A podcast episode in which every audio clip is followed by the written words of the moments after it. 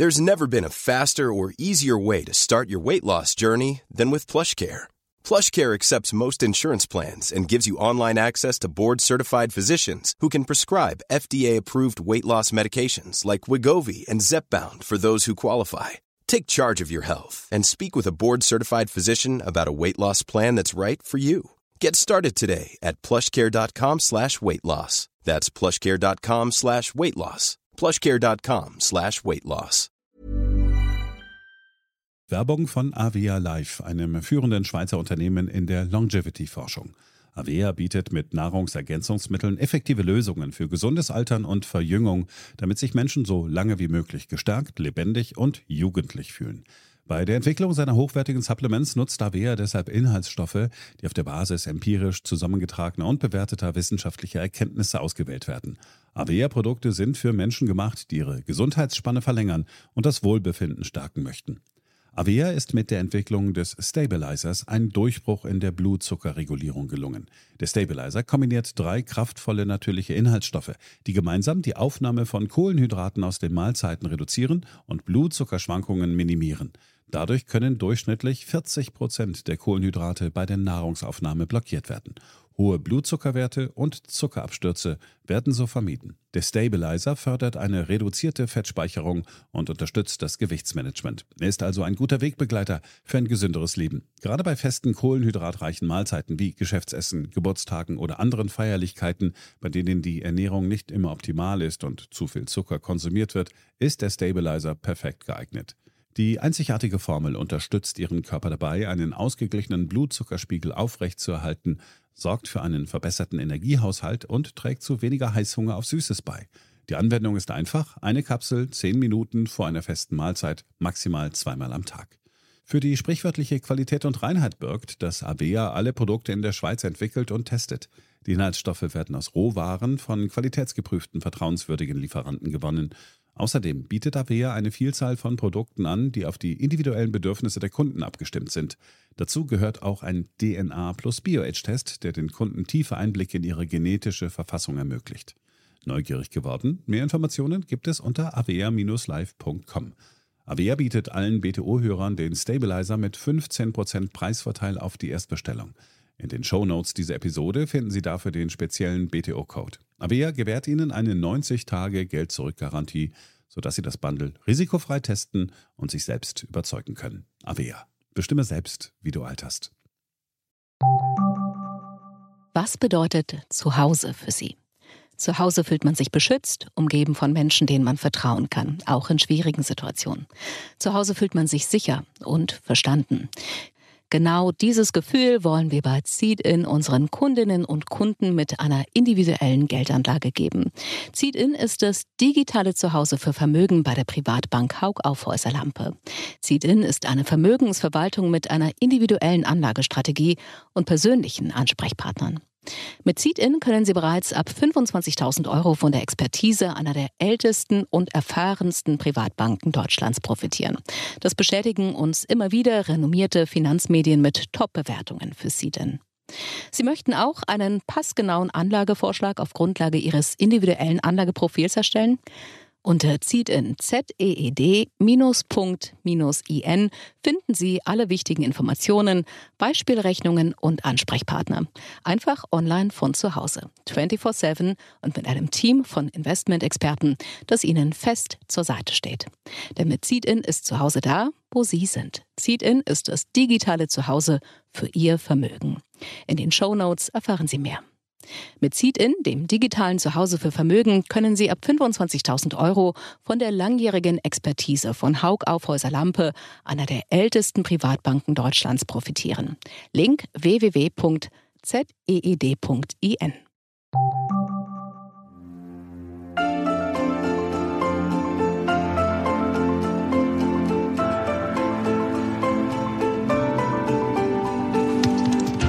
BTO Beyond the Obvious 2.0, der Ökonomie-Podcast mit Dr. Daniel Stelter.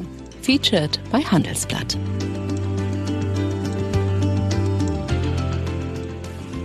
Hallo und herzlich willkommen zur neuesten Ausgabe meines Podcasts. Ich freue mich sehr, dass Sie auch in dieser Woche wieder mit dabei sind. Was machen wir in dieser Woche? Wir blicken auf ein grundlegendes ökonomisches Problem, nämlich wie eine Wirtschaft reagiert, wenn eine Blase platzt, wenn es zu viele Schulden gibt, wenn die Unternehmen, wenn die Privathaushalte Schulden abbauen müssen, wie der Staat darauf reagieren sollte, wie er in Japan im konkreten Beispiel reagiert hat, was wir daraus lernen und vor allem, welche Rolle die Notenbanken spielen sollten und welche sie eben nicht spielen sollten. Das ist der Schwerpunkt unserer heutigen Diskussion. Fangen wir also an. BTO Beyond the Obvious 2.0 featured bei Handelsblatt. Viele Themen hätte ich diese Woche angehen können. Ich hätte sagen können, der Bundesrechnungshof kritisiert die Regierung wegen ihrer intransparenten Haushaltsführung. Der Bundesrechnungshof sagt, in Wirklichkeit wird gegen die Schuldenregeln verstoßen. Und er sagt, Übrigens, liebe Freunde, ihr könntet auch mal was sparen. Das finde ich sehr gut. Letzte Woche haben wir darüber diskutiert. Ich glaube, der Staat könnte in der Tat sparen und die Politiker brauchen etwas mehr Ausgabendisziplin. Genau das mahnt der Bundesrechnungshof diese Woche an. Leider Gottes verhallt das wie immer. Es gibt eine kurze Meldung und das war's. Ich finde, wir alle sollten den Bundesrechnungshof bei seiner wichtigen Aufgabe unterstützen und unsere Bundestagsabgeordnete beim nächsten Mal fragen, warum sie nicht auf ihn hören und warum sie beispielsweise einem Bundeskanzleramtsausbau für 800 Millionen Euro einfach so zustimmen. Wir könnten auch über Gas aus Katar sprechen. Wir haben mittlerweile einen Vertrag. Juhu, es wurde ein Vertrag abgeschlossen. Natürlich nur ein Bruchteil der Menge dessen, was wir aus Russland bezogen haben. Es gab sogleich Kritik. Wieso macht man so lange einen Vertrag? In 20 Jahren brauchen wir kein Gas mehr. Ich glaube, das ist ziemlich optimistisch, dass wir in 20 Jahren kein Gas mehr brauchen. Ich würde heute eine Wette abschließen, dass wir in 20 Jahren immer noch mehr Gas brauchen, als wir nun über Festvertrag aus Katar beziehen wollen. Ein weiteres Thema diese Woche, die Fachkräfte. Auch das hatten wir schon ein paar Mal im Podcast, müssen wir wieder mal machen. Natürlich brauchen wir ein System, einen Anreiz, um Fachkräfte ins Land zu holen. Ich persönlich glaube nicht, dass das über die raschere Einbürgerung erfolgt. Und ich glaube es eher, dass es darüber erfolgt, dass den Leuten mehr Geld in der Tasche bleibt, wenn sie hier arbeiten und dass sie auch besser einen Zugang haben zu Wohnraum. Ich glaube, das sind bestimmte Themen, an denen man arbeiten sollte. Ist natürlich ein bisschen schwieriger, als zu sagen, wir machen einfach ein Programm und da rufen alle auf, kommt doch mal zu uns, ohne darüber nachzudenken, was ein Land, ein Standort eigentlich attraktiv macht. Das wären alles Themen genug gewesen.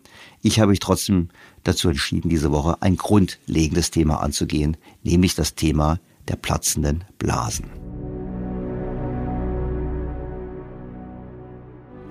Bevor wir über die Blasen sprechen und platzende Blasen, möchte ich ganz kurz nochmal einen Effekt erläutern, und zwar den sogenannten Leverage-Effekt, den Hebeleffekt.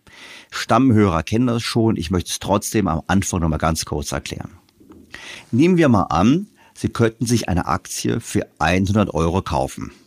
Und diese Aktie würde sicher jedes Jahr 10 Euro Dividende bezahlen. Wenn Sie nun mit eigenem Geld diese Aktie kaufen, erzielen Sie eine Rendite von 10 Prozent. Deutlich attraktiver wäre es, sich zu Ihren 100 Euro, die Sie ja schon haben, von der Bank nochmal 100 Euro zu leihen und gleich zwei Aktien zu kaufen. Warum? Die Bank gibt sich nämlich mit weniger Zinsen zufrieden. Die möchte nicht 10% haben, sondern 5%. Und wenn Sie das machen, dann kaufen Sie zwei Aktien, bekommen 20 Euro Dividende, davon geben Sie 5 Euro der Bank, die 5%, und 15 bleiben bei Ihnen. Dann haben Sie auf Ihre 100 Euro Einsatz 15% Rendite. In der Praxis dürfte die Bank noch großzügiger sein und sich mit nur 20% Eigenkapital zufrieden geben. Sie können sich also für Ihre 100 Euro, die Sie haben, noch 400 Euro dazu leihen und kaufen fünf Aktien. Und von der 50 Euro Dividende gehen dann 20 Euro an die Bank, das sind 5% auf 400, und Ihnen bleiben 30 Euro. Sie haben also plötzlich eine Rendite von 30% auf dem von Ihnen eingesetzten Eigenkapital. Das Ganze nennt man Hebeleffekt, Leverage. Das Gute an der ganzen Sache ist, wenn Sie das machen, merken auch andere, dass es ein gutes Geschäft ist. Und immer mehr Leute kaufen die Aktie und geben sich dann auch mit Renditen unter 30 Prozent zufrieden. Also der Kurs der Aktie steigt. Für Sie ist das ganz toll, weil Sie die Erste waren, haben Sie plötzlich einen Kursgewinn. Nehmen wir mal an, die Aktie steht auf 140, dann haben Sie diesen Kursgewinn, vor allem haben Sie aber auch wieder deutlich mehr Eigenkapital. Sie können jetzt wieder zur Bank gehen und können sagen, schaut mal, ich habe da viel mehr Eigenkapital als 20 Prozent und können sich noch mehr Geld leihen. Wir können das alles jetzt beliebig fortsetzen. Wie Sie sehen, ist ein sehr schönes Spiel, wo man immer mehr Vermögen hat, einfach deshalb, weil man sich mehr Geld leiht, die Aktienkurse steigen, man sich noch mehr Geld leihen kann, etc., etc. Und das gilt natürlich nicht nur bei Aktien, das gilt vor allem auch bei Immobilien. Und es gibt eine ganz einfache Regel. Es lohnt sich, so lange mehr Schulden aufzunehmen, wie die Rendite des auf Kredit gekauften Vermögenswertes, Immobilie oder Aktie, über dem Zinssatz der Bank liegt.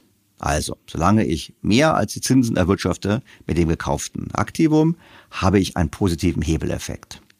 Und das, was ich gerade beschrieben habe, das klingt nicht nur in der Theorie gut, es ist auch in der Praxis gut. Das war genau das Geschäft in den letzten 40 Jahren. Denken wir mal zurück. In den letzten 40 Jahren sind die Zinsen gesunken von über 10 Prozent auf Null und jetzt ein bisschen wieder angestiegen. Und die Banken haben sich mit immer weniger Eigenkapital, mit immer weniger Margin zufrieden gegeben.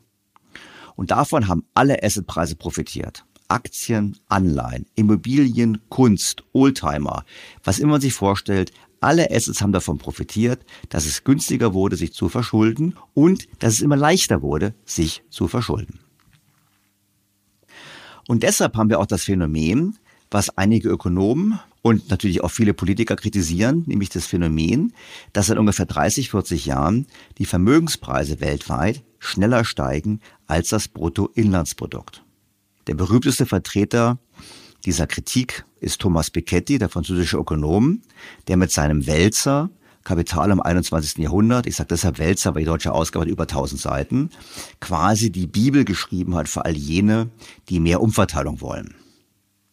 Interessanterweise hat aber Thomas Piketty den Leverage-Effekt, also die Wirkung des Arbeitens mit immer mehr Schulden, in seinem Buch überhaupt nicht erwähnt. Er hat es gar nicht verstanden. Wenn man reinschaut und sagt Stichwort Schulden, findet man dort nur siehe Staatsschulden. Und bei Staatsschulden steht dann, Staatsschulden sind die Folge der falschen Verteilung von Vermögen zwischen Privaten und Staat. Also der größte Kritiker des hiesigen Wirtschaftssystems, des Kapitalismus, der Vermögensentwicklung hat nicht verstanden, wie der Leverage-Effekt funktioniert und kann natürlich auch deshalb nicht die richtigen Lösungen für das Problem präsentieren. Übrigens, wer es nachlesen möchte, ich habe dazu schon 2014 ein kleines Büchlein geschrieben. Die Schulden im 21. Jahrhundert hieß es. Es war eine, meine Replik zu Piketty, meine Zusammenfassung auch von Piketty und, wenn ich es auch anmerken darf, deutlich dünner. Nun, auf dem Weg nach oben macht dieser Leverage-Effekt sehr, sehr viel Spaß. Aber er wird immer riskanter. Denn er funktioniert nur so lange, wie das auf Kredit gekaufte Gut im Wert schneller steigt als die Finanzierungskosten. Sobald die Finanzierungskosten steigen und das auf Kredit gekaufte Gut nicht mehr im Wert wächst, kommen wir in die sogenannte Crashzone. Und sobald die Vermögenspreise anfangen zu fallen, dreht es sich um. Die Bank, die vorher so großzügig war und gesagt hat, ich gebe dir noch mehr Kredit, sagt plötzlich, oh, wir leihen dir aber nur 20 Prozent von deinem ganzen Vermögen. Dabei das Vermögen ist nicht mehr so viel wert, es ist gefallen im Wert. Du musst uns etwas zurückzahlen. Das ist der sogenannte Margin Call. Und dieser Margin Call führt dazu, dass sich Schuldner Liquidität besorgen müssen. Sie müssen meistens in sehr kurzer Zeit der Bank, dem Kreditgeber Geld zurückzahlen. Da verkaufen sie etwas. Und sobald sie etwas verkaufen, fällt natürlich der Wert. Und das haben wir übrigens bei den englischen Pensionskassen schon beobachten können. Die englischen Pensionskassen haben solche Margin Calls bekommen und mussten dann Staatsanleihen verkaufen. Und weil die Staatsanleihen im Wert verfallen sind, mussten sie noch mehr Margin Calls erfüllen. Das ist im Prinzip die Erklärung dafür, warum Blasen nicht einfach so pff, langsam kaputt gehen, sondern meistens in einem Crash enden. Also, es geht langsam bergan, es ist ein langsamer Anstieg mit immer mehr Leverage, aber nach unten wird es immer schneller und vor allem immer dramatischer. Und wenn da nicht eingegriffen wird, dann kriegt man sehr schnell eine richtig ausgewachsene Finanzkrise und vor allem natürlich auch eine echte Krise in der Realwirtschaft. Und das haben wir in den 30er Jahren erlebt in den USA, die große Depression. Und der große amerikanische Ökonom Irving Fisher hat bereits 1933 eine hervorragende Analyse vorgelegt, was da passiert ist. Jetzt werden einige sagen, Mensch, Irving Fischer, Stelter, du weißt doch, das ist doch der. Genau, es ist der. Es ist genau der Irving Fischer, der am Höhepunkt der Börse 1929 noch gesagt hat, er sieht keinerlei Anzeichen dafür, dass die Aktien jemals wieder fallen können. Gut, er selber ist dabei verarmt, musste dann von der Universität Yale quasi gerettet werden und durfte dann bis zu seinem Lebensende dort auf dem Campus leben. Davor war er eigentlich Millionär, aber es kann halt passieren. Nur, obwohl er sich so geirrt hat, hat er dann sehr gut verstanden, was passiert ist. Unter dem Eindruck der großen Depression beschrieb Irving Fischer die brutalen Folgen eines Deleveraging, also eines Prozesses, wo man die Schulden abbaut. Das ist ganz einfach. Die Vermögenspreise fallen aufgrund eines externen Schocks. Die Schuldner müssen Schulden zurückzahlen. Andere Leute haben auch Angst um ihre Vermögenswerte, fangen also an, auch zu verkaufen. Die Vermögenswerte rutschen und deshalb wird der Druck immer größer für die Schuldner, noch mehr Schulden zurückzuzahlen. Sie müssen noch mehr verkaufen und noch mehr verfallen die Vermögenspreise. Und er hat dann festgestellt, wie das auf die Realwirtschaft ausstrahlt. Die Notverkäufe und die Tilgung von Schulden führen natürlich zum Rückgang der Geldmenge. Wir wissen ja, neue Kredite schaffen mehr Geld, Tilgung reduziert die Geldmenge. Und diese Reduktion der Geldmenge führt dann dazu, dass auch die Wirtschaft in Schwierigkeiten kommt. Es kommt dann sogar zum Rückgang des Preisniveaus. Also auch in der Realwirtschaft beginnen die Preise zu fallen. Einfach deshalb, weil die Unternehmen auch Liquidität beschaffen müssen, um ihre Schulden zu bedienen. Und dies führt dann zu einem Verfall der Gewinne. Man hat keinen Anreiz mehr zu investieren, gegen das gibt Überkapazitäten. Das führt dann zu einem Rückgang der Produktion, es führt zu einem Rückgang der Beschäftigung und das führt zu einer Abwärtsspirale, die dann letztlich in dem endet, was in den 30er Jahren passiert ist, nämlich einer schweren Wirtschaftskrise. Und seine Kernaussage in dem Papier war damals, je mehr die Schuldner tilgen, desto höher sind sie verschuldet. Das klingt zunächst komisch, aber gemeint ist Folgendes. Real gerechnet, das passiert Folgendes. Die Schuldner tilgen, weil aber die Wirtschaft und die Vermögenspreise in der Deflation sind, also im Preis fallen, haben sie hinterher real gerechnet höhere Schulden als davor. Und das ist ein ganz großes Problem. Und seither forschen viele Ökonomen daran, was die Ursachen waren der großen Depression und wie man darauf reagieren soll. Und die Antwort wird immer wieder gesagt, die Notenbank und der Staat müssen genau verhindern, dass diese Abwärtsspirale überhaupt eintritt, beziehungsweise, wenn sie eintritt, alles daran setzen, diese möglichst früh zu stoppen. Das hat übrigens die britische Notenbank auch getan. Nachdem sie erst gesagt hat, dass sie beginnen würde mit Quantitative Tightening, also dem Verkauf von Anleihen, hat sie gleich zu Beginn der Krise der Pensionskassen gesagt, wir kaufen jetzt wieder Anleihen. Warum haben sie das getan? Nun, sie haben es getan, um eben diese Abwärtsspirale bei den Anleihenpreisen zu verhindern, um so den Pensionskassen die Möglichkeit zu geben, geordnet ihren Verpflichtungen nachzukommen. Wir haben gesehen, aufgehalten werden kann eine solche Entwicklung nur durch eine massive Gegenintervention von Staaten und Notenbanken, die letztlich dafür sorgen, dass es zu einer, ich sage mal, Reflation kommt, also zu einem Wiederanstieg des Preisniveaus von Wirtschaft, aber auch von Vermögenswerten, damit quasi auf diese Art und Weise die Bilanzen der einzelnen Akteure wieder funktionieren. Was meine ich damit? Wenn die Vermögenswerte fallen, hat man plötzlich ein Loch in der Bilanz, man hat plötzlich mehr Schulden, als Eigenkapital. Und wenn die Vermögenswerte wieder steigen, dann hat man wieder Eigenkapital. Nun, man muss nicht ganz so weit zurückgehen, in die 30er Jahre, auch Anfang der 1990er Jahre war dieses Thema akut. Und zwar in Japan. Dort platzt die Blase damals und wir müssen uns daran erinnern, wie gigantisch die Blase war. Gerüchte besagten damals, dass der Wert der Fläche des Kaiserpalastes in Tokio genau dem Wert entsprach der gesamten Landfläche von Kalifornien. Wie gesagt, ein Gerücht, ich habe es öfters mal gelesen, ob wirklich stimmt, weiß ich nicht, aber es zeigt zumindest mal, wenn man sowas für möglich hält, wie groß die Blase damals war. Und dann hat man genau das gehabt, was Irving Fischer beschrieben hat. Und es folgte zwar keine Schuldendeflation mit Depression, aber eine sogenannte Bilanzrezession. Und dieser Begriff der Bilanzrezession, der wurde geprägt von Richard Kuh, meinem heutigen Gesprächspartner. In Wikipedia wird Bilanzrezession so zusammengefasst. Eine Bilanzrezession, englisch Balance Sheet Recession, ist in der Volkswirtschaftslehre ein von Richard Kuh geprägter Begriff, der einen Zustand beschreibt, in dem insbesondere nach einer Finanzkrise nicht nur die Privathaushalte, sondern auch der Sektor der Unternehmen spart bzw. einen Finanzierungssaldo größer Null erzielt. Es ist also ein Umfeld des Deleveraging, genau das, was wir schon beschrieben haben, in dem alle sparen wollen, aber keiner konsumieren kann oder investieren kann oder möchte. Konkret bedeutet die Bilanzrezession Folgendes. Die Bilanzrezession ist eine besondere Art von Rezession, in der die Bilanzen des Privatsektors nach dem Platzen einer Vermögensblase in eine Schieflage geraten, weil die Vermögenswerte auf der Aktivseite stark fallen, während die Verbindlichkeiten auf der Passivseite weiter bedient werden müssen. Unternehmen einschließlich der Kreditinstitute versuchen durch Sparen Wertverluste bei Vermögenswerten, die abgeschrieben werden mussten, allmählich wieder auszugleichen oder aufzuholen. Es ist also genau das, was Irving Fischer beschrieben hat, aber eben langsamer und geordnet in einem geordneten Prozess. Bilanzrezessionen können zu längerfristiger Stagnation führen, da der private Sektor sich bemüht, seine Bilanzen in Ordnung zu bringen, wofür er seine Ausgaben drastisch reduziert. Damit fehlen der Konjunktur Einnahmen, sodass der Sektor Staat die Gegenposition als Schuldner einnehmen muss, um den Ausgabenverzicht aus Investitions- wie Konsumzurückhaltung der Privaten auszugleichen. Kuh hat dieses Konzept, wie gesagt, vorgebracht, um zu erklären, was damals in Japan passiert ist, aber auch, um zu begründen, warum das Handeln von Staat und Notenbanken richtig sei. Kuh selbst hat die Rolle des Staates in einem Artikel einmal so beschrieben.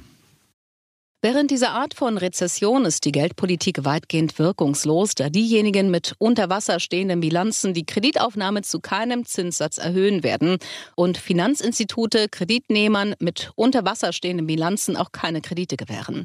Das heißt, das Einzige, was die Regierung tun kann, um die deflationären Kräfte auszugleichen, die aus dem Schuldenabbau des Privatsektors resultieren, ist das Gegenteil des Privatsektors zu tun, das heißt Kredite aufzunehmen und die nicht geliehenen Ersparnisse im Privatsektor auszugeben. Mit anderen Worten, fiskalische Anreize werden während dieser Art von Rezession absolut notwendig. Das bedeutet auch, dass die Regierung die fiskalischen Anreize jahrelang aufrechterhalten muss, bis der Privatsektor seine Bilanzen saniert hat und wieder bereit ist, Kredite aufzunehmen. Jede vorzeitige Rücknahme fiskalischer Anreize würde die deflationären Kräfte entfesseln, da nicht geliehene Ersparnisse zu einem Leck im Einkommensstrom der Wirtschaft werden könnten. Und in der Tat können wir in Japan beobachten, was dann passiert ist. Wikipedia schreibt weiter dazu. Das Beispiel der Wirtschaft Japans zeigt, dass dies Jahre oder Jahrzehnte dauern kann. In einer Bilanzrezession wie in Japan führt eine durch die Zentralbank finanzierte Staatsverschuldung keineswegs zur Inflation. Dass sich während dieser Phase die Nettokreditaufnahme der privaten Sektoren, Unternehmen und Konsumenten unabhängig vom Zinsniveau rückläufig verhält. Nur noch mittels erhöhter staatlicher Aufwendungen kann weiterer Konjunktureinbruch unterbunden werden. Wir hatten Japan bereits mehrfach in diesem Podcast und es lohnt, das Land besser zu verstehen, haben wir doch nicht wenige Gemeinsamkeiten. Unsere demografische Entwicklung ähnelt mittlerweile sehr stark der Japans. Auch wir haben hohe Vermögenspreise und eine hohe Verschuldung, sicherlich nicht auf dem Blasenniveau Japans. Auch das haben wir in vielen Podcasts besprochen. Und wir haben eigentlich so eine Art Alles-Bubble, sagen wir jetzt mal, vielleicht noch nicht auf diesem Niveau, nachdem das Geld eben über Jahre hinweg so billig gewesen ist. Und dazu spreche ich auch gleich mit Richard Koh.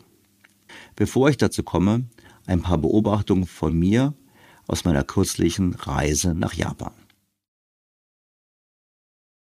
Also in Japan war ich ähm, im Rahmen einer privaten Reise eigentlich, um das Land besser kennenzulernen, um mal zu erleben, wie Japan eigentlich ist. Ich war früher schon beruflich mal in Japan, aber immer nur sehr kurz und ich wollte jetzt wirklich mal die Zeit nehmen, um eigentlich tiefer einzusteigen in die japanische Kultur.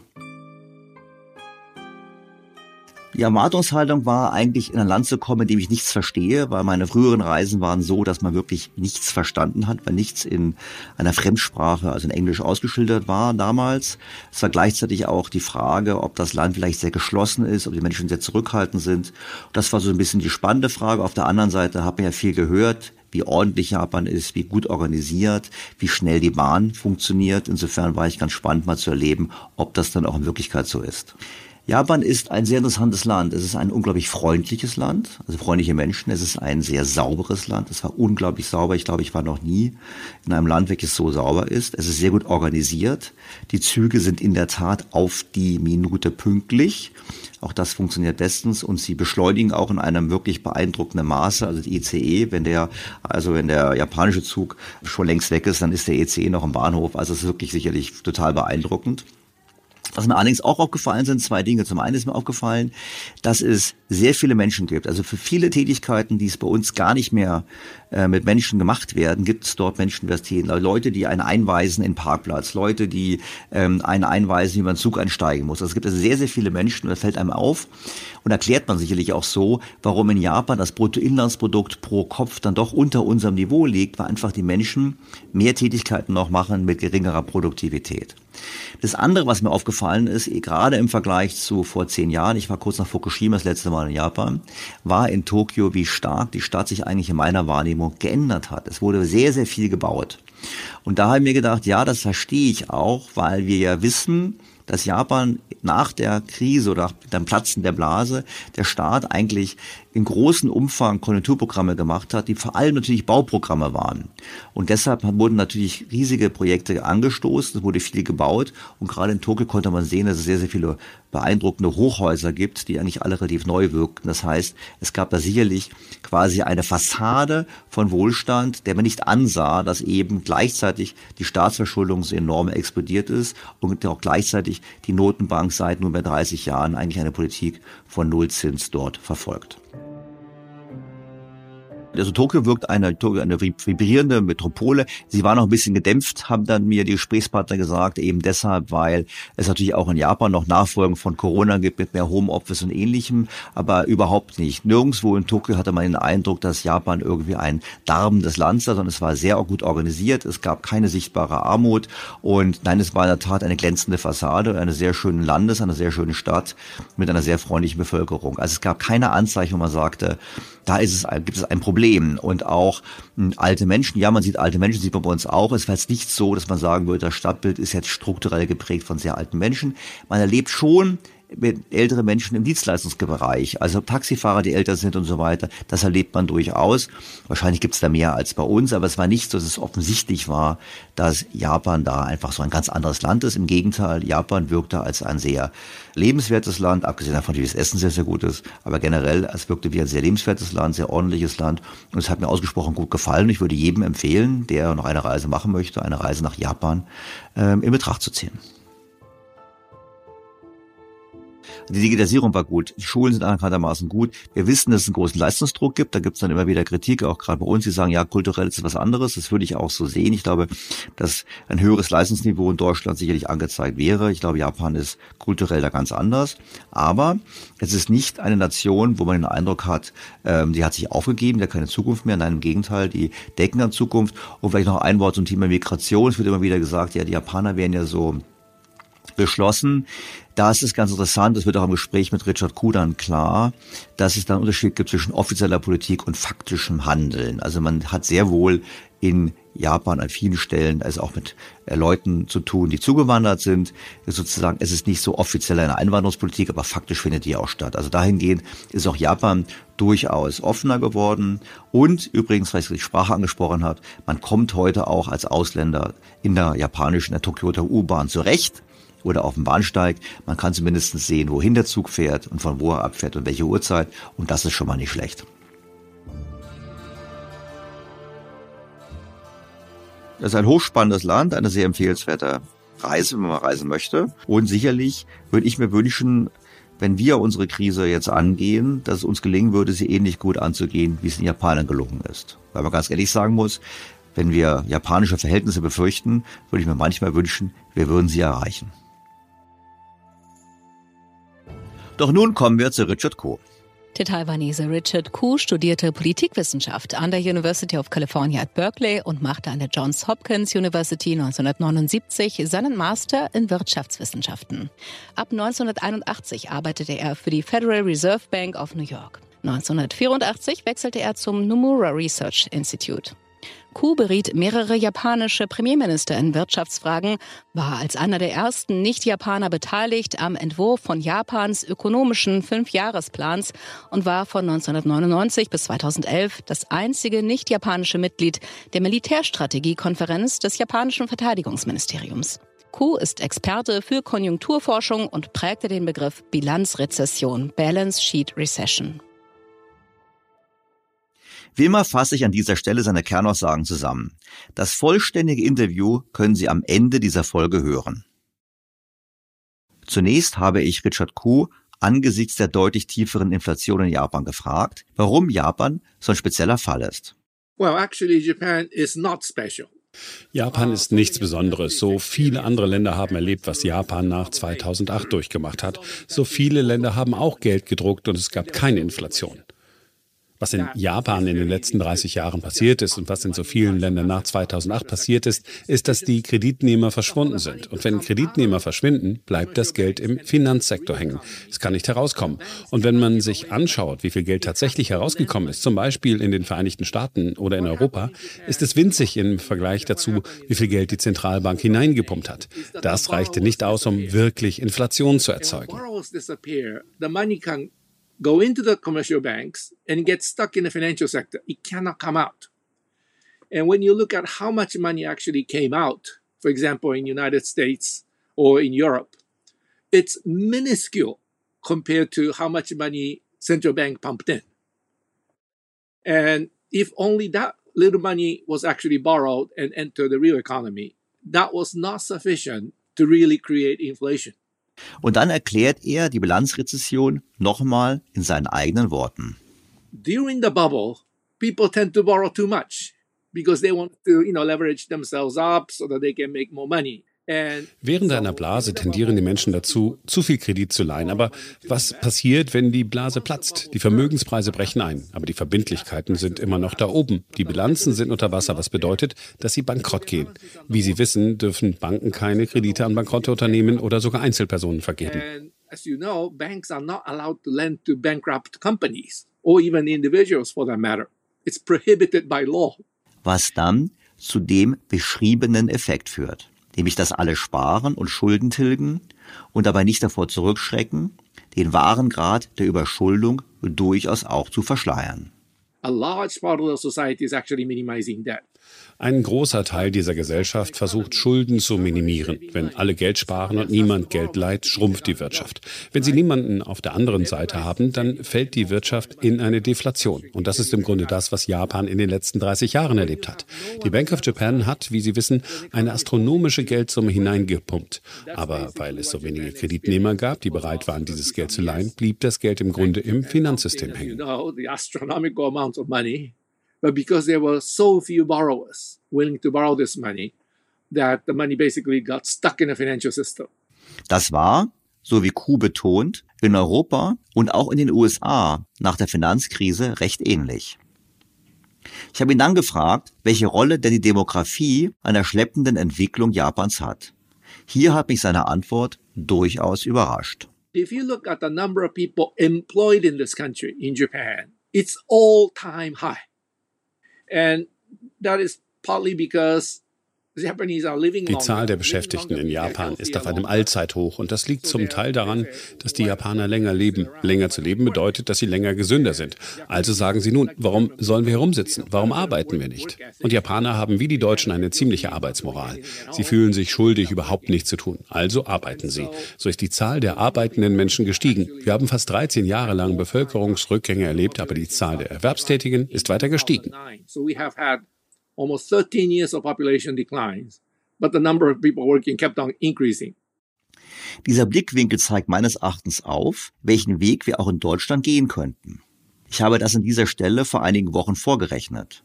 In Folge 159, Titel Falsches Signal, in der wir auch die Nachteile des neuen Bürgergeldes diskutiert haben. Zur Begründung der tiefen Inflation in Japan kam Kuh mit einer für mich überraschenden Erklärung. But Japan was very expensive. And I moved from Federal Reserve Bank of New York to Nomura 38 years ago. And I, I thought, wow, Japan is an expensive place. Japan war sehr teuer, als ich vor 38 Jahren von der Federal Reserve Bank of New York zu Nomura gewechselt bin. Ich dachte, wow, Japan ist ein teurer Ort. Um 1995, vor ungefähr 25 Jahren, begann Japan, die Importseite zu öffnen und Tonnen von billigen Produkten aus der ganzen Welt zu kaufen. Der Wettbewerb zwischen den Einzelhändlern war so heftig, dass sie heute in Japan viele Dinge zum niedrigsten Preis auf der ganzen Welt kaufen können. Die Preise sind tatsächlich von sehr hohen Niveaus auf diese sehr niedrigen Niveaus gefallen. Und das ist Teil des japanischen Deflationsbildes. Deutschland, die USA hatten bereits offene Märkte. Sie hatten also nicht diese enorme strukturelle Absenkung oder Preise. Ich denke, das ist einer der Hauptunterschiede zwischen der Situation in Japan und der Situation in Europa und den Vereinigten Staaten. And this is part of the Japanese deflation picture. Whereas Germany, United States, the markets were open to begin with. So you don't get this huge structural lowering of prices as the market uh, was opened. So I think that's one of the key differences between the Japanese situation and the situation in, in Europe and, and in the United States. Und auch zur Immigration hatte Richard Koo Erstaunliches zu sagen. That's how closed the Japanese immigration system was. This changed dramatically in the last 10, 15 years also. So it's not just the imports of goods that Japan opened, but the immigration part was also open. Not officially, Das japanische Einwanderungssystem hat sich in den letzten 10, 15 Jahren dramatisch verändert. Wenn Sie sich ansehen, was die japanischen Beamten sagen, ist es immer noch größtenteils geschlossen. Aber wenn Sie die Bars gehen, die 7-Eleven Convenience Stores, das sind Ausländer, die überall arbeiten. Und viele von ihnen haben bereits die Staatsbürgerschaft erhalten, um in Japan zu arbeiten und zu leben. Einer meiner Freunde ging tatsächlich zum Einwanderungsbeamten und hat gesagt, nun, ich bin seit fünf Jahren hier, ich spreche die Sprache, können Sie mir eine dauerhafte Aufenthaltserlaubnis geben? Ihm wurde gesagt, ja, diese Genehmigung ist schwer zu bekommen bekommen, aber Sie könnten die Staatsbürgerschaft bekommen. Und so musste er sich innerhalb von 20 Minuten entscheiden, japanischer Staatsbürger zu werden.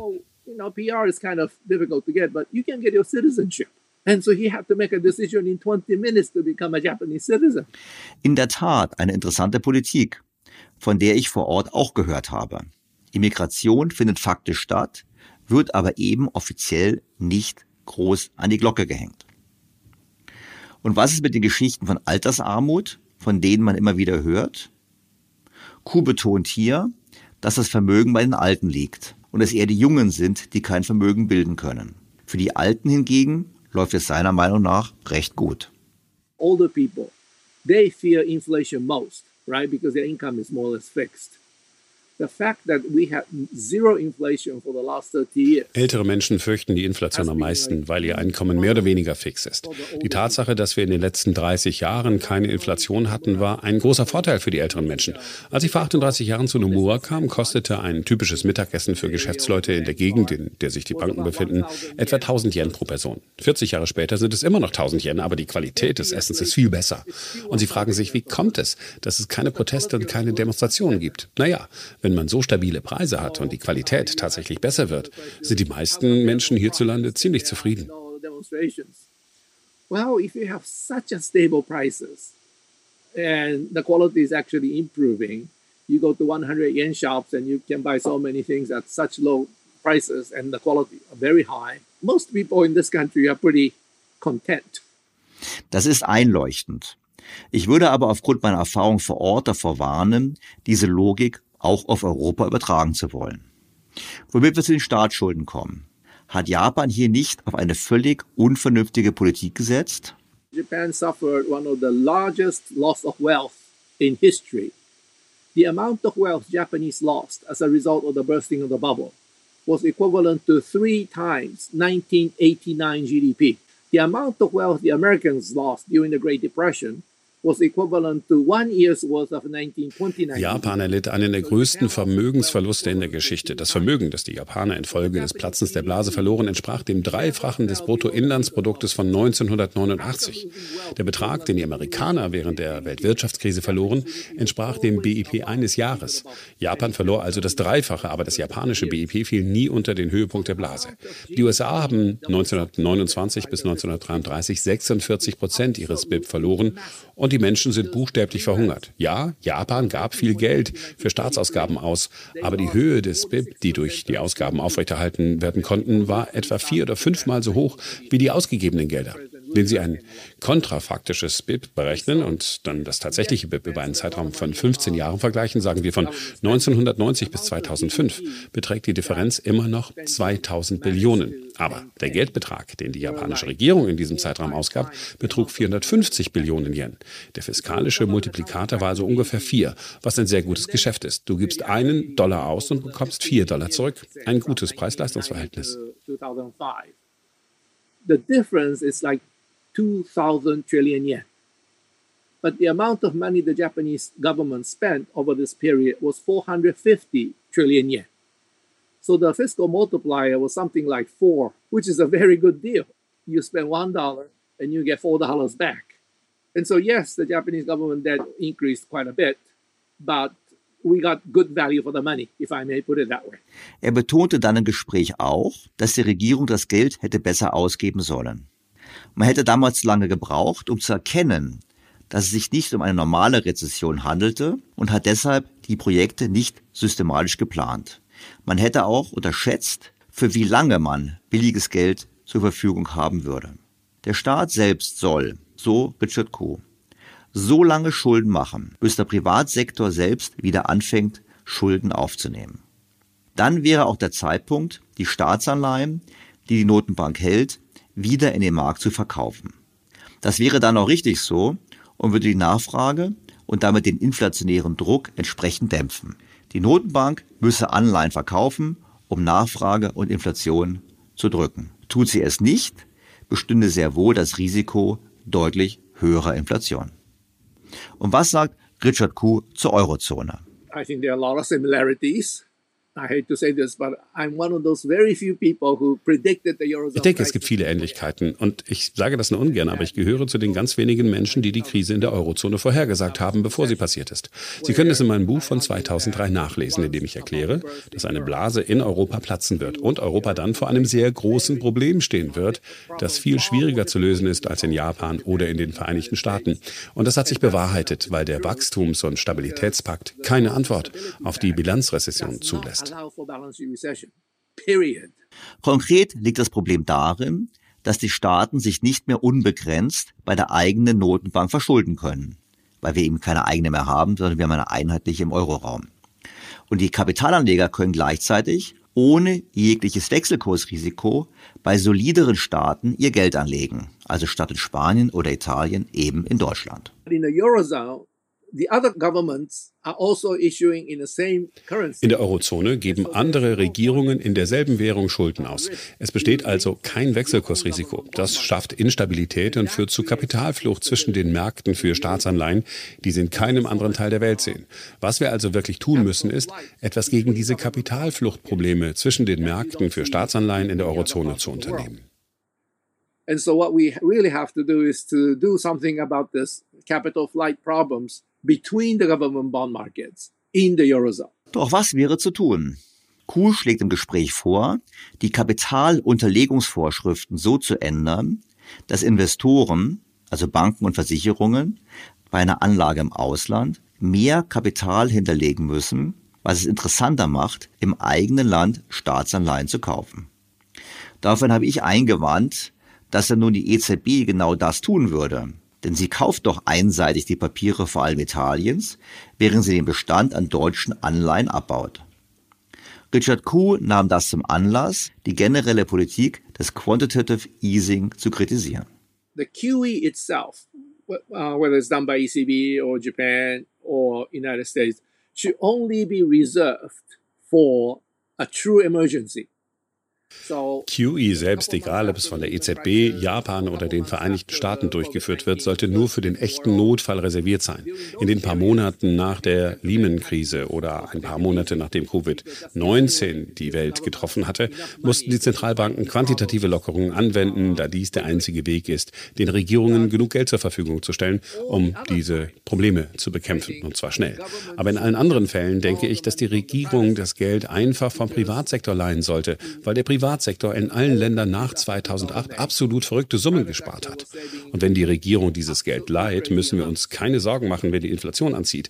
Wir haben wegen der ganzen quantitativen Lockerung immer noch massive Überschussliquidität im Bankensystem und wir wissen nicht, was wir damit anfangen sollen. And if the government borrow that money, we don't have to worry about the problem we are faced with now. When the inflation picks up, we still have massive excess liquidity in the banking system because of all the quantitative easings. And we, we don't know what to do with it. Konkret bringt er das Beispiel der USA, wo die Überschussreserven des Bankensystems bei 3000 Milliarden Dollar liegen würden und damit 1600 Mal höher als vor der Lehman-Pleite. Weil die Banken so viele Reserven hätten, könnten sie weiter Kredite vergeben und würden das sogar zu lockeren Konditionen machen, obwohl die US-Notenbank auf die Bremse tritt. Sein Fazit also? So the central bank is trying to tighten to fight uh, inflation, but the private sector Die Zentralbank versucht also, die Geldpolitik zu straffen, um die Inflation zu bekämpfen. Aber die Banken des Privatsektors tun das Gegenteil, indem sie die Kreditvergabestandards senken, damit sie mehr Kredite vergeben können. Wenn wir also mit Inflation konfrontiert sind, haben die Zentralbanken, die QE durchgeführt haben, größere Probleme. Ich denke, die Amerikaner sind bereits damit konfrontiert. Und deshalb sagte Jay Powell immer wieder, wir müssen die Zinssätze weiter erhöhen und Wertpapiere verkaufen, weil sie wissen, dass es sehr schwierig schwierig ist, die Geldpolitik zu straffen, wenn man so viele Überschussreserven im System hat. Und ich fürchte, die EZB wird bald mit diesem Problem konfrontiert, wenn die Inflation weiter steigt. I'm afraid ECB will start facing that problem soon if the inflation keeps on going higher. Zum Schluss habe ich Richard Kuhn nach China gefragt. Seiner Meinung nach steht China vor einer schlimmeren Bilanzrezession als Japan vor 30 Jahren, weil es nicht nur eine Spekulationsblase, sondern auch ein Bauboom erlebt hätte. Deshalb wäre die Rezession noch tiefer. Auf der anderen Seite hätten die Chinesen von dem japanischen Beispiel gelernt und wüssten, wie sie darauf reagieren müssen. Mit großen, langjährigen Konjunkturprogrammen. Dennoch sieht er die Lage für China als sehr schwierig an, wie er im Vergleich mit Japan aufzeigt. Japan's total population started declining in 2009. That's 19 years after the bursting of the bubble. In the Chinese case, the total population is apparently started declining Japans Bevölkerung begann 19 Jahre nach dem Platzen der Blase zu sinken. Die Gesamtbevölkerung von China beginnt offenbar in diesem Jahr zu sinken. Das Platzen der Blase und der Bevölkerungsrückgang finden also gleichzeitig statt. Und das wird für die Chinesen ziemlich schwierig zu handhaben sein. Und obendrein steht China vor der sogenannten Falle des mittleren Einkommens, also vor der Schwelle, die in der Vergangenheit nur wenige Staaten überschritten haben. Hinzu kommt der geopolitische Konflikt mit dem Westen, der sowohl chinesische als auch ausländische Unternehmen abhalten könnte, in China zu zu investieren, weil sie möglicherweise hohen Zöllen oder anderen Beschränkungen ausgesetzt sind. All diese anderen Tatsachen, denen sich die Japaner 1990 nie stellen mussten, passieren heute in China. Und daher gehe ich davon aus, dass die chinesische Herausforderung weitaus größer sein wird als die Herausforderung, der sich die Japaner im Jahr 1990 gegenüber sahen. So all these other factors that Japanese never had to face in 1990 are happening in China today. And so my guess is that the Chinese challenge will be far bigger than the challenge the Japanese faced back in 1990. Zum Abschluss seine Zusammenfassung auch mit Blick auf jene, die in der sogenannten Modern Monetary Theory, also MMT, die Lösung sehen. If the problem is excess private sector or the lack of private sector borrowers, wenn das Problem ein Übermaß an privatem Sparen oder ein Mangel an Kreditnehmern im privaten Sektor ist, müssen wir den Staat als Kreditnehmer der letzten Instanz einsetzen. Wir brauchen keine Zentralbank als Kreditgeber der letzten Instanz. Wenn wir nicht genug Kreditgeber haben und die Wirtschaft leidet, dann sollten die Zentralbanken eingreifen. Aber wenn das Problem nicht bei den Kreditgebern, sondern bei den Kreditnehmern liegt, dann sollte die Zentralbank es nicht tun. Die Regierung sollte als Kreditnehmer der letzten Instanz fungieren und sie sollte die fiskalischen Anreize Anreize nutzen, indem sie die überschüssigen Ersparnisse des privaten Sektors nutzt, die die Rezession verursachen. Und aus dieser Perspektive glaube ich nicht, dass MMT hilfreich ist. Soweit meine Auszüge aus dem sehr hörenswerten Gespräch mit Richard Kuh, welches Sie am Ende dieses Podcasts in voller Länge im Original hören können.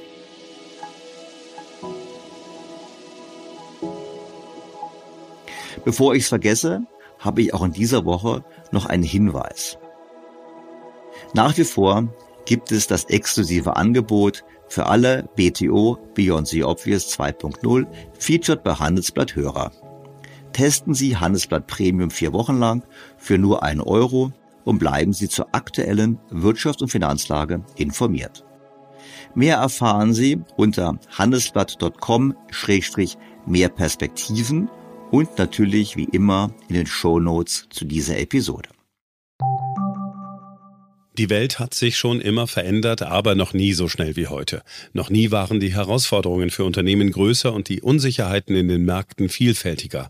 Veränderung ist der neue Normalzustand. Aber was wäre, wenn wir Veränderungen als Chance begreifen? Die heutige Welt verlangt, dass Unternehmen schneller und effizienter arbeiten, doch dabei geraten viele in eine wachsende Kluft. Ihre vorhandenen Fähigkeiten, Ressourcen und Systeme können mit dem Tempo des Wandels nicht mithalten. Workday, ein führender Anbieter von Cloud-Unternehmensanwendungen, Anwendungen für das Finanz- und Personalwesen hilft Unternehmen schnell und flexibel auf Veränderungen zu reagieren. Mit der Enterprise Management Cloud von Workday können Unternehmen die digitale Transformation beschleunigen und ihr Geschäft umgestalten. Mit schnellen Planungszyklen, die durch KI-gestützte Prognosen und automatischer Anomalieerkennung unterstützt werden, hilft Workday Ihnen bei der Planung mehrerer Szenarien, was zu fundierteren Entscheidungen führt. Unternehmenssoftware sollte sich nicht von den Anwendungen unterscheiden, die Sie jeden Tag nutzen. Deshalb bietet Workday eine dialogorientierte und personalisierte Benutzererfahrung mit integrierten Funktionen für maschinelles Lernen, intelligente Automatisierung und kontextbezogene Unterstützung. Mit Workday stellen Veränderungen keine Herausforderung dar. Sie können neue Technologien nutzen, ohne den Code neu schreiben oder eine neue Version kaufen zu müssen. Bleiben Sie den Veränderungen gewachsen mit Workday. Workday for a changing world. Doch wie soll nun eigentlich die Geldpolitik in einer Bilanzrezession reagieren? Richard Kuh, haben wir gerade gehört, hat gesagt, dass es sich um das falsche Instrument handelt. Doch damit nicht genug. Die schlechten Nebenwirkungen sind erheblich und immer mehr spürbar. Und das wissen auch die Notenbanker. Und das wissen sie nicht erst seit heute, das wissen sie schon seit langem. Bereits im März 2012 hat Jaime Caruana, der General Manager der Bank für internationalen Zahlungsausgleich, bei einer Konferenz in Washington über Central Banking before, during and after the crisis Folgendes gesagt. Zweifellos hat das entschlossene Handeln der Zentralbanken während der Krise eine entscheidende Rolle bei der Verhinderung einer Finanzkrise und einer möglichen Deflationsspirale gespielt. Aber die Strategien, die für das Krisenmanagement am besten geeignet sind, sind nicht unbedingt die besten für die Krisenbewältigung. Mit Krisenbewältigung meine ich die Phase nach der akutesten Krisenphase, in der die Bilanzsanierung direkt angegangen werden muss, um eine selbsttragende Erholung sicherzustellen. Dann besteht, sofern keine anderen grundlegenden Maßnahmen Maßnahmen ergriffen werden, die ernsthafte Gefahr einer Überlastung der Geldpolitik. Aus dieser Bilanzperspektive kann eine außerordentlich lockere Geldpolitik sowohl durch Zinssätze als auch durch den konsequenten Einsatz von Zentralbankbilanzen sicherlich Zeit gewinnen, aber sie kann es auch leichter machen, diese Zeit zu verschwenden. Da kann man rückblickend gesehen wohl nur ausdrücklich zustimmen. Der Chef der Bank für internationalen Zahlungsausgleich hat damals also, wie gesagt 2012, vor folgenden Risiken gewarnt. Es gibt Mechanismen, durch die eine aggressive und anhaltende geldpolitische Lockerung die Bilanzsanierung tatsächlich behindern könnte. Sie kann dies tun, indem sie die Anreize von Marktteilnehmern und politischen Entscheidungsträgern pervers beeinflusst. Konkret nannte er damals vier Punkte, die ihm Sorgen machen. Erstens kann eine aggressive und anhaltende Lockerung die Anerkennung von Verlusten verzögern. Groß angelegte Käufe von Vermögenswerten und die Kreditvergabe an Banken können die wahrgenommene Notwendigkeit unterminieren, mit wertgeminderten Vermögenswerten umzugehen. Niedrige Zinsen wiederum können die Opportunitätskosten für die Erfassung notleidender Kredite in der Bilanz senken und dazu führen, dass Banken nicht rentable und unproduktive Unternehmen am Leben erhalten. Dies kann die Kreditkosten für produktivere Investitionen erhöhen. Dass es keine Theorie ist, zeigt eine Studie zum Kreditvergabeverhalten der portugiesischen Banken in der Krise, die 2018 erschien. Da haben die Banken genauso gehandelt. Die junge deutsche Ökonomin Laura Blattner stellte damals fest. Die Institute wollten gegenüber der Aufsicht vertuschen, dass die Unternehmen vor der Insolvenz standen. So kamen die unproduktiven Unternehmen weiterhin an Kredite, die mehrversprechenden Investitionen dagegen konnten nicht getätigt werden. Statt aber einen Kredit komplett abzuschreiben, vertuschten die Institute lieber ihre Falschmeldung und gaben den Unternehmen weiterhin Geld. Wir zeigen, dass dies mehr als 50 Prozent des Produktivitätsrückgangs der portugiesischen Wirtschaft 2012 bewirkt hat. 40 Prozent dieses Effekts wurden durch die Reallokation von Krediten an geplagte, gegen Berichtspflichten verstoßende Unternehmen begründet. Jaime Caruana hat genau das 2012 vorhergesagt. Sein zweiter Punkt war ebenfalls zutreffend. Niedrige kurzfristige Zinsen und abgeflachte Zinsstrukturkurven können die Erträge der Banken schmälern, indem sie die Einlagenmargen und die Renditen aus der Fristentransformation schmälern. Darüber hinaus können niedrige Renditen festverzinslicher Anlagen Pensionskassen und Lebensversicherungsunternehmen erschweren, ihren langfristigen Verpflichtungen nachzukommen und sogar ihre Zahlungsfähigkeit beeinträchtigen. Ein Blick auf die Aktienperformance von europäischen Banken relativ zu den von den amerikanischen Wettbewerbern seit der Finanzkrise genügt, um diesen Punkt zu bestätigen. Ebenso das Drama, das bereits angesprochene Drama um die britischen Pensionsfonds. Ich denke, es gibt viel mehr Probleme unterhalb der Oberfläche an den Finanzmärkten, als wir denken. Was überleitet zum dritten Punkt. Drittens kann es Anreize für eine erneute Runde der Risikoübernahme und Hebelwirkung schaffen. Pensionskassen und Versicherer können beispielsweise auf den Druck auf ihre Bilanzen reagieren, indem sie nach Rendite streben. Auch Anlageklassen mit niedrigen Renditen wie Gold und Rohstoffe können von gehebelten Anlegern problemlos finanziert werden. Und Banken, die kürzlich von Illiquidität geplagt wurden, könnten riskante Handelsaktivitäten gegenüber längerfristigen Krediten bevorzugen. Unstrittig haben wir genau das erlebt in den letzten zehn Jahren. Aber ich will mich nicht wiederholen. Seine letzte Warnung traf übrigens genauso ins Schwarze. Viertens kann es Märkte verzerren und verkümmern lassen. Umfangreiche Bestände des öffentlichen Sektors an finanziellen Vermögenswerten wie Staatsanleihen können die Märkte daran hindern, Signale an Investoren und politische Entscheidungsträger zu senden und diese Signale letztendlich zu bloßen Widerspiegelungen der erwarteten Politik degradieren. Und eine außergewöhnlich lockere Politik kann die Anpassung der schwächeren Arten von Vermögenspreisen, wie denen von überbewerteten Immobilien, behindern, das Überangebot aufrechterhalten und die Erholung des Marktes verzögern. Und jetzt, wo wir es, Anführungsstriche, überraschend, Anführungsstriche Ende, mit Inflation zu tun haben, haben wir das Problem, dass die hier beschriebenen Risiken offen zutage treten. Und er hat 2012 übrigens schon vorhergesehen, auf welchen Konflikt die Notenbanken nun zulaufen. Anhaltend lockere monetäre Bedingungen können langfristig auch volkswirtschaftliche Risiken für die Zentralbanken darstellen. Diese könnten letztendlich ihre operative Autonomie und hart erarbeitete Glaubwürdigkeit gefährden und zu Spannungen mit der operativen Autonomie der Zentralbanken führen, zumal sich die Staatsverschuldung in vielen Ländern auf einem nicht tragfähigen Weg befindet. Das Gespenst der fiskalischen Dominanz könnte wieder auftauchen. Dieses Gespenst ist offensichtlich wieder aufgetaucht und verfolgt die Notenbanker vor allem in der Eurozone. Ich denke nur an das neu verkündete Programm zur gezielten Unterstützung der Staatsanleihen der Krisenländer, also faktisch vor allem Italiens. Es wird spannend sein zu sehen, wie es jetzt weitergeht. Denn nun treten wir in die nächste Phase ein. Die nächste Phase dürfte gekennzeichnet sein durch nachhaltige Zinsen unterhalb der Inflationsrate. Denn sobald die Zinsen über die Inflationsrate steigen, haben wir gar keine Chance mehr. Und das Zweite ist natürlich, wir werden sehen, dass die Staaten weiter Schulden machen und versuchen werden, diese Schulden zu kaschieren hinter höheren Inflationsraten oder eben über Maßnahmen, die die Kreditvergabe des Privatsektors steuern. Also statt selber Geld in die Hand zu nehmen, wird der Staat über Garantien und Bürgschaften entsprechend Anreize setzen, dass die Banken Gelder in bestimmte Bereiche lenken und sozusagen auf diese Art und Weise zwar nicht produktive Mittelverwendung erzielt wird, aber eben politisch genehme. Wie gesagt, das sind so erste Gedanken, auch nicht nur von mir, auch von anderen Leuten, die ich gelesen habe, wie beispielsweise Russell Napier. Und vielleicht gelingt es mir, ihn einmal im kommenden Jahr in meinem Podcast als Diskussionspartner zu gewinnen.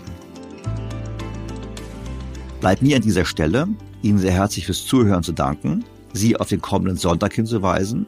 Ich freue mich auf Ihr Feedback, Fragen, Kritik, Anregungen. Und jetzt nicht ausschalten, sondern mein Gespräch mit Richard Kuh im Original hören. Viel Spaß dabei. Ihr Daniel Stelter. BTO Beyond the Obvious 2.0 featured bei Handelsblatt. Dear Dr. Koo, a very warm welcome to my podcast. I'm very grateful that you take time for us. Oh, thank you for having me. But I have to remind you that I haven't got my PhD yet. I'm just an ABD, all but degree. Okay, so please so- don't call me doctor. Well, but sorry, I would have started with professor because um, actually what, Oh, that will work. It would work because you've, you've yes, written so much. That's why it's a good point or a good reason to talk to you because I want to have a better understanding on what's going on in Japan and what we in Europe can learn from it and also probably what the Japanese experience is also giving as a hint for the future of China. But let me start by the first question. You know, we have inflation in the West. We have um, high inflation rates. And many people say, well, no wonder because there was money printing by central banks. And others then say, well, but that's wrong. Look at Japan. Which central bank has printed more money than the Japanese? Look at the balance sheet. And Japan still has no inflation. So could you explain to us why Japan is special? Well, actually, Japan is not special. Uh, so many other countries experienced what Japan went through after 2008. So many countries also printed money, and there was no inflation.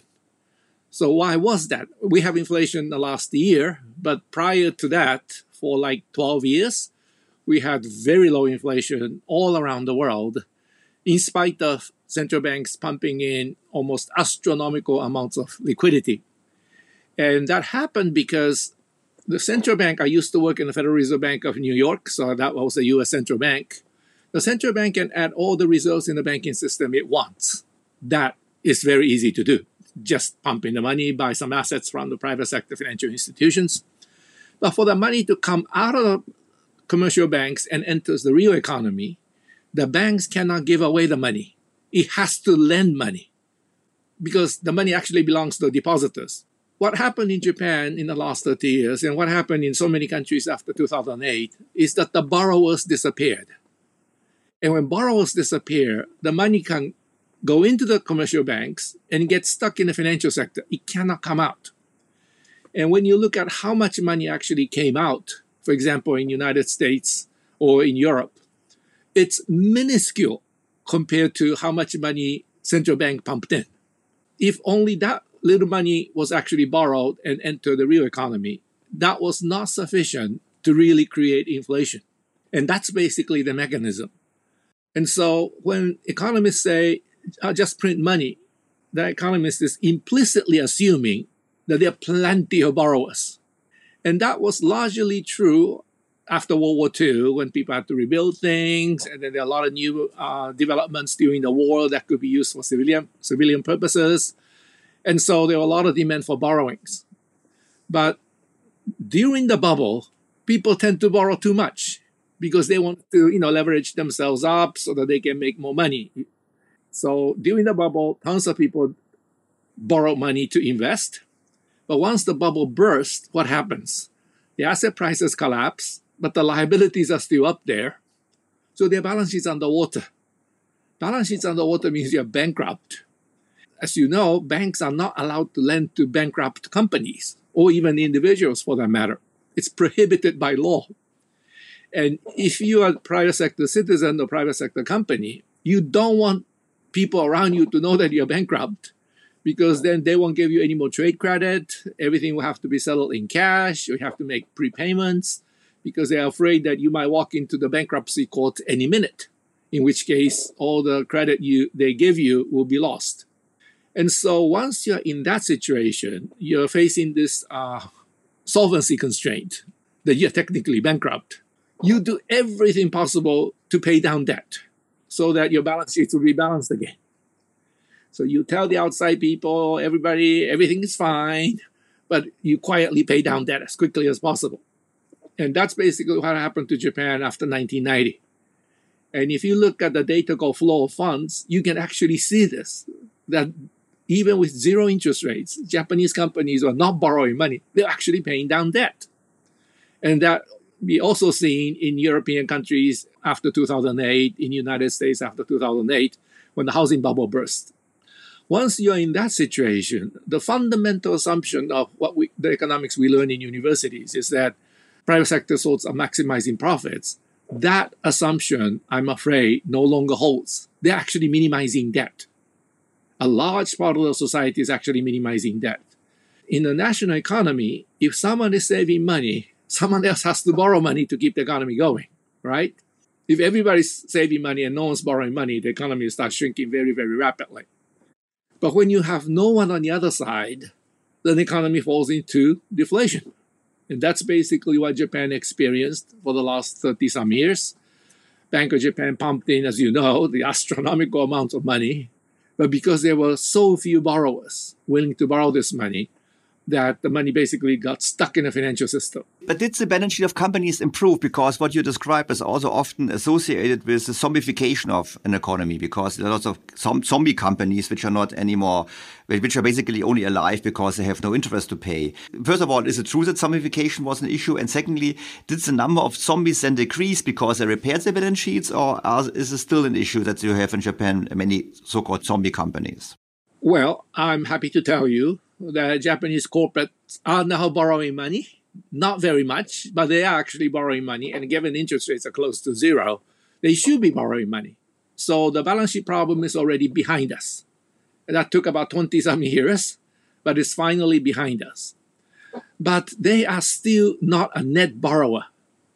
That is to say, even though they are starting to borrow money, they are no longer paying down debt, which was the case like 15 years ago as a group, they were net repayers of debt. That has stopped already. They are now, as a group, borrowing money. But on a net basis, their financial assets are growing faster than their financial liabilities, which means they're actually still net savers. And why is that? Well, their balance sheets already repaired. Banks are very willing to lend money. Interest rates lowest in human history. Why are these guys still not borrowing money? Well, there's another reason behind this, and that is that if you invest in for the same investment, if you do that in the Philippines or in Bangladesh compared to Japan, where the wages are like one tenth or one fifth of the Japanese level, your return on capital is much higher than if you invest the same money at home. And given how noisy the shareholders have become these days, even if you love your community, if you love your company, for the shareholders' sake, you end up investing in Bangladesh instead of Tokyo or Osaka. And that's why they are now maximizing profits, not minimizing debt anymore. But if you just look at their domestic operation, it looks like they are still minimizing debt because they're still not borrowing money. I understand that they invest less in Japan. This has also something to do with demographics. Is it the case that because of demographics, companies say, well, there's no more growth in Japan and we rather invest somewhere else? a lot of people outside Japan are very interested in this demographic issue. But if you look at the number of people employed in this country, in Japan, it's all time high. If it were not for the COVID 19, it would have been renewing the all time high because it was actually increasing. So total population is decreasing, but the number employed is increasing. That is partly because Japanese are living longer. Living longer means they're healthier longer they say, why, why don't we just sit around? Why don't we work? Japanese, like the German people, still have quite a bit of work work ethic. They kind of feel guilty not doing anything at home, so they end up working. And so the number of people working are actually at all time high, even though population started declining in 2009. So we have had almost 13 years of population declines, but the number of people working kept on increasing demographic alone cannot explain why Japanese economy has been quite slow, but Japanese economy still is still growing in spite of this demographic headwind. So that means individuals are, you know, producing more than than they used to. So productivity has been increasing. So productivity is up. Okay, the point here is you cannot continue forever having the high workforce because sometimes, you know, okay, you don't retire with 65 anymore, with 70, but you might retire with 75, but it's, it's just postponed. It just postpones the problem, doesn't it? Or do you say, well, demographics actually in the end is no problem for an economy? Well, we'll see. You might be right that suddenly the Japanese say, oh, enough is enough. I'm going to retire. But when that happens, there'll be less people working, but they still won't more things as before. So it should be more inflationary than deflationary, right? Because the supply will be uh, should be shrinking probably faster than demand. So this deflation issue will not be an issue by then. You also mentioned about the zombie companies. I know some people like to use that term, but I am not a great fan of this zombie concept. because uh, the world became very popular around middle of 1990 when Japan had this huge bursting of the bubble, but these companies are still around, and how come they're not disappearing? Well, when those companies borrow a lot of money to invest in the late 80s, exchange rate was still 240 yen to the dollar. And then remember September 1985, uh, there was a Plaza Accord. And then the G5 countries and later G7 countries pushed the exchange rate from 240 yen to the dollar to 120. At 120, so many of the investments that Japanese companies made when they come on board were no longer profitable. At 240, they'll be making tons of money, but 120, they're losing money. And so a lot of people start saying, gosh, these are zombie companies. But in terms of actual physical productivity, they're still top of the world. So Japanese kept on making a lot of products that people around the world wanted to buy, but their profitability was lower because the original calculation was based on a much lower yen dollar exchange rate. And so, you know, you have to think about all these issues before we just use this label zombie companies. And many of these so-called zombie companies actually came back alive once they stop finish paying down debt. So during the balance sheet, what I call balance sheet recession, when everybody's paying down debt and therefore economy is very weak, they all look like zombie companies. But once they start, they finish with uh, balance sheet repair, then they start maximizing profits again. They start putting their newly developed ideas into the actual pro- uh, production line. Then these companies start doing much better. Zombie companies, the term should only be used by the stakeholders of the company not by an outside observer who might not know all the details or why they're doing what they are doing. It's a very important point because you know there are there are credible institutions like the Bank for international settlements who claims that there has been a rise in zombies and also the criticism on the European central banks that say basically cheap money has fueled the zombies. But you're right. I think clearly it's difficult to judge from the outside. But coming now to today's world, I understand why Japan had low inflation rate, why the uh, printing, the so-called printing of money, the expansion of the balance sheet of the central bank did not lead to growth in the broader monetary aggregates because people didn't take on credit. That's basically what you say, because paying back credit means destroying money. So, but now in today's world, we have inflation rate in Germany. I think when, when the podcast is published, the chances will be quite good that we have 10% inflation. And help me, I think Japan is in the range of 3 4% right now. And you have also a weak yen. You have also very weak yen, like we have a weak euro. So, how comes that um, Japan has su such a low inflation rate compared to the Western world? Well, uh, try to explain what happened within the last year might not be all that easy because there's so many factors that are happening all at the same time. Like Europeans moved to this very short-term contract on energy, whereas the Japanese had this very long-term contract on energy. So energy prices affected two two parts very differently we will eventually get there because you know long-term contract will eventually. Okay, just to be clear, you, you you basically have a contract for delivery of energy from the outside world for oil and for for whatever you import and coal, right. and there because you have a long-term contract, it's just a time lag until the exactly. prices. Exactly. Okay. Yes. Okay. Yes. Hmm? Whereas Europe was on the opposite extreme, but Japan used to be very expensive country, and I don't know whether you have visited Japan 30 years ago but Japan was very expensive. And I moved from Federal Reserve Bank of New York to Nomura 38 years ago. And I, I thought, wow, Japan is an expensive place. So every time I go back home to the United States, I will buy tons of things in, and put in my luggage and bring it back, including engine oil for my car because the price is so different. Okay. No one does that anymore in Japan. Why? Because around 1995, so about 25 years ago, Japan really began opening its import side. So Japan was open on the export side, but very closed on the import side, all the way until in the middle of 1990s. And starting around 1995, Japan really began opening the import side, and tons of uh, cheap products from around the world entered Japan and the competition between the retailers was so fierce that today you can buy a lot of things in Japan at the lowest price anywhere in the world.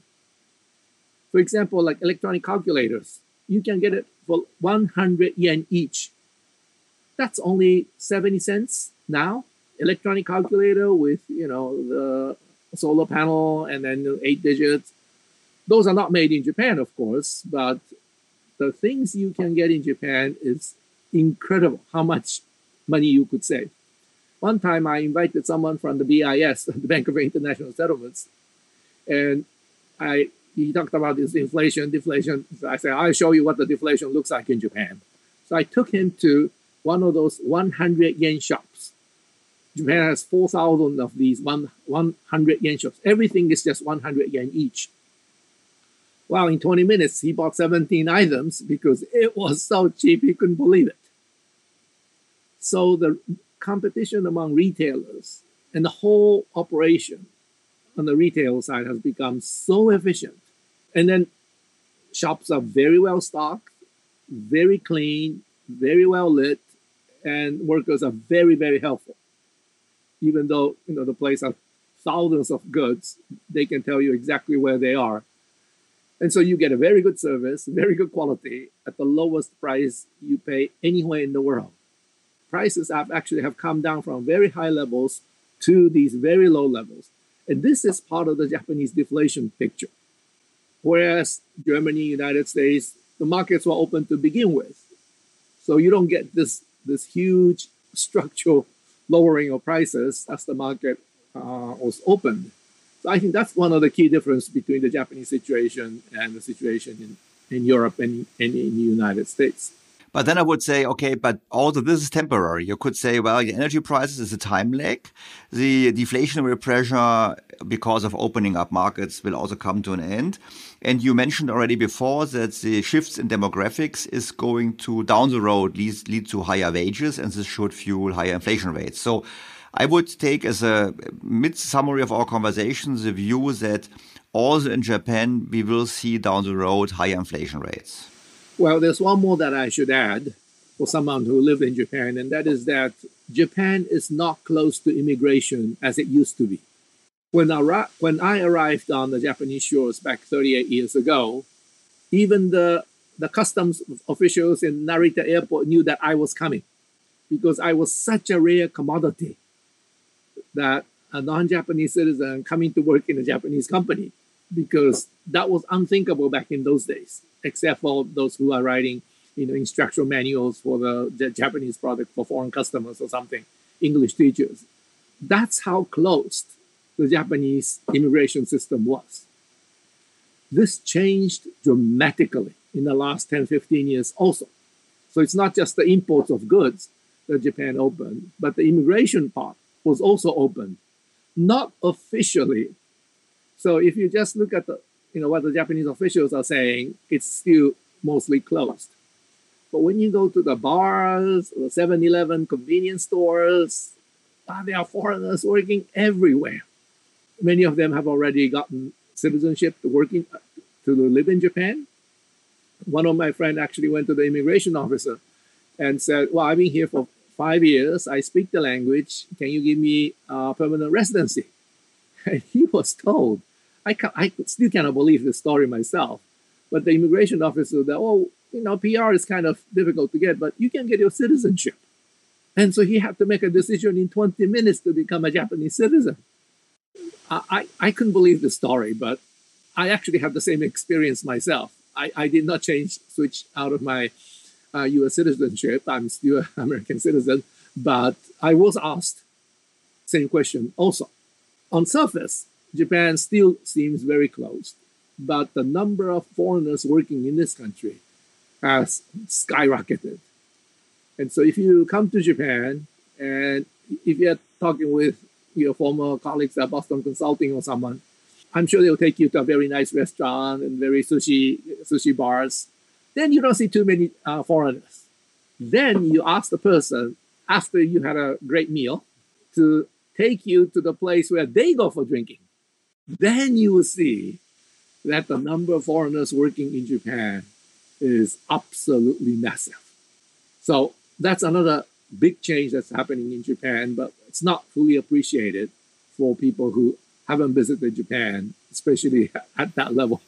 As we speak about Japan, and we mentioned demographics, and we mentioned um, the immigration now, how about the cost of aging? You know, there, are, there have been there have been articles in German media saying, and I'm, I'm not sure if it's true, but saying, well, some um, elderly people commit small crimes in order to end up in in prison because they're better off because you know um, Japan is such a poor country and and people are basically poor, the old people, and they don't have enough money how does it work? You know, because taking care of such a growing share of pensioners, also the workforce has gone up.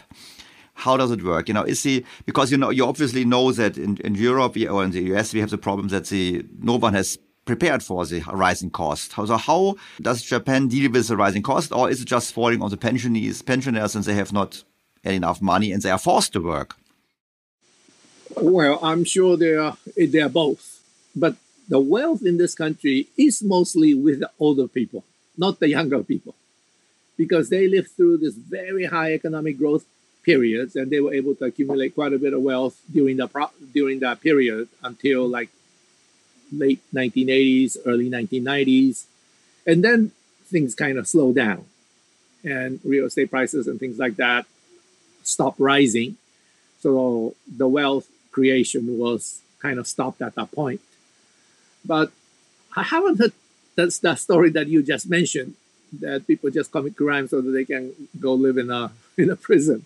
That one I haven't heard yet. You know how it is. Some foreign journalists get very excited about one one or one two such stories, and then you know outside the country it becomes a very big story. I'm sure something like that is happening, and I'm sure there are, uh, there are some homeless people even in Japan. But overall, for example, crime rate so low in this country that uh, most people don't even think about crime most of the time.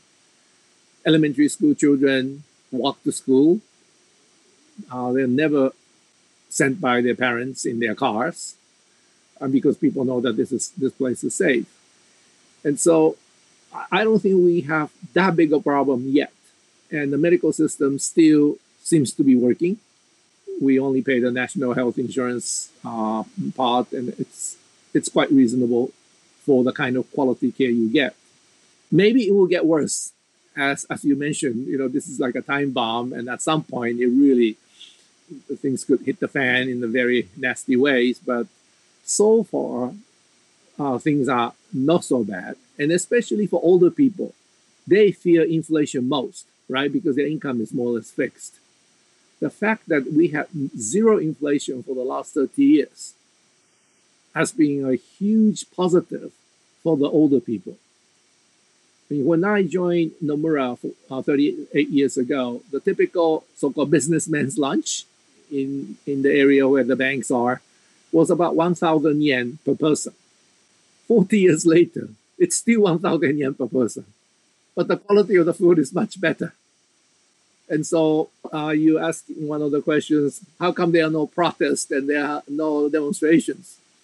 Well, if you have such a stable prices and the quality is actually improving, you go to 100 yen shops and you can buy so many things at such low uh, prices and the quality are very high. M- most people in this country are pretty content. There was no wage growth. On the other hand, there were, because of deflation, in the end, people were not worse off. They're probably even better off in your example. Right, right, right. Yeah. So let's talk about the um, the big elephant in the room, government debt, because you know you explained that there, there was a deleveraging process, a balance sheet recession, companies had to pay back in order to stabilize the economy. That's that's what you nicely has uh, explained with your concept of the balance sheet recession. The government has stepped in and has has increased spending in order to basically substitute for the lack of private household and corporate spending. That's in my simple terms. And the central bank basically indirectly funded this um, expansion of the government. And now we have uh, Japan as a poster child of showing to the Western world 250% of debt to GDP is no problem. Is it no problem or is it a problem down the road? It's somewhat com complicated in the sense that yes, Japan did put in the fiscal stimulus so that even though Japan suffered one of the largest loss of wealth in history, the amount of wealth Japanese lost as a result of the bursting of the bubble was equivalent to three times 1989 GDP. The bubble burst in 1990, so it's one year before 1989. The amount of wealth the Americans lost during the Great Depression was equivalent to one year's worth of 1929 GDP. So Japan lost wealth equivalent to three times. But the Japanese GDP never fell below the peak of the bubble. So after losing wealth equivalent to three years of G- GDP, Japanese GDP was always above the peak of the bubble, and it never fell below in the last 30 some years. So the amount of GDP that was supported by the fiscal stimulus has been absolutely massive because the US from 1929 to 1933, they lost 46% of its GDP. And people literally starving to death in 1933 when President Roosevelt came along. Yes, Japan spent a lot of money on, on government spending, but the amount of GDP that spending managed to maintain were like four or five times the amount of money that was spent.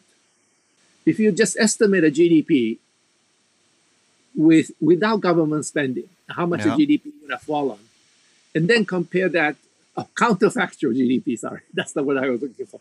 If you come up with a counterfactual GDP, and then compare the actual GDP over the 15-year period, say from 1990 to 2005, the difference is like 2,000 trillion yen. But the amount of money the Japanese government spent over this period was 450 trillion yen. So the fiscal multiplier was something like four, which is a very good deal. You spend one dollar and you get four dollars back.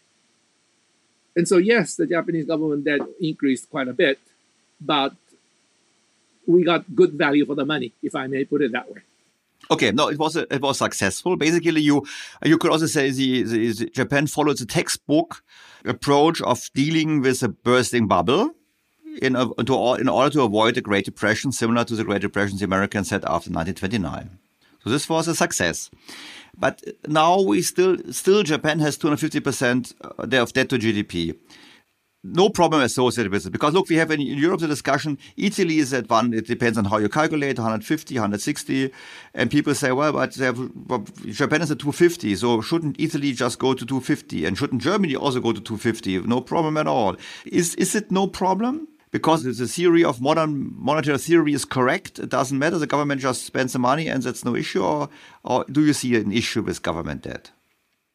Well, first of all, I'm not, not at all sympathetic to MMT, and we can discuss that later because I think MMT idea is completely flawed.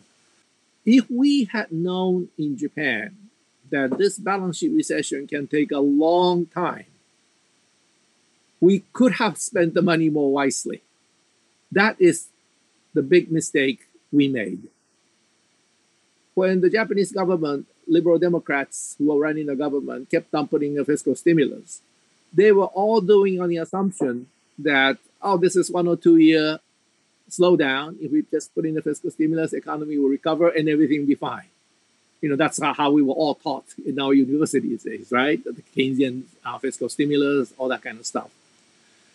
What we, what we were not taught is that if the key cause for recession is the balance sheet problem, and so many people have this balance sheet problem at the same time, there's a fallacy of composition problems. Everybody's doing the right things, repairing balance sheets. But when everybody does it all at the same time, the economy collapses and you never get to repair your balance sheets. And that's basically the problem we faced. Private sector was repairing balance sheets, but after losing, you know, that much wealth, it's going to take five, ten years minimum. If the government knew in advance that this is going to take 10 years, then they would have set up a committee of wise people like yourselves come in and decide on which project is good, makes sense for the low interest rates that we have so that it would become self-financing. Mm-hmm. And one of the key feature of balance sheet recession is that when the private sector starts all minimizing debt, interest rates come down to these ridiculously low levels because the fund managers, those people in my own industry, who are entrusted with those savings, There's a savings from the households, corporate debt repayment from the companies, and a, and a central bank trying to ease monetary policy, there's additional sums coming in. Someone have to manage this thing. If you know about this industry, lot of this money, for example, for pension, life insurance, you are not allowed to put all this money in the stocks or foreign bonds or foreign stocks because there are limits to how much foreign exchange risk you can take. There are limits to how much principal risk you're allowed to take. So once you exhaust your risk limits, the only thing you can still buy are the government bonds. It's denominated in your own currency, no foreign exchange risk, a very credible borrower. So these funds start heading toward the government bond market because these guys have no other choice. That brings the interest rates down to such these ridiculously low levels. You know, the economics we learn is that if the government there goes up, interest rates will go up also. But that did not happen in any of these economies. Interest rates actually came down. And that's because the private sector was not maximizing profits, they're minimizing debt. And the fund managers who could no longer lend to the private sector were forced to lend to the government. The interest rates come down to these low levels. What that means is that if we had known in advance that this recession is going to take at least 10 to 15 years, we should have come up with a uh, group of wise men to come up with projects that earns that rate of return. Japanese government bonds was yielding 0.7% at 10 years before uh, Mr. Kuroda's crazy bazooka uh, quantitative easing.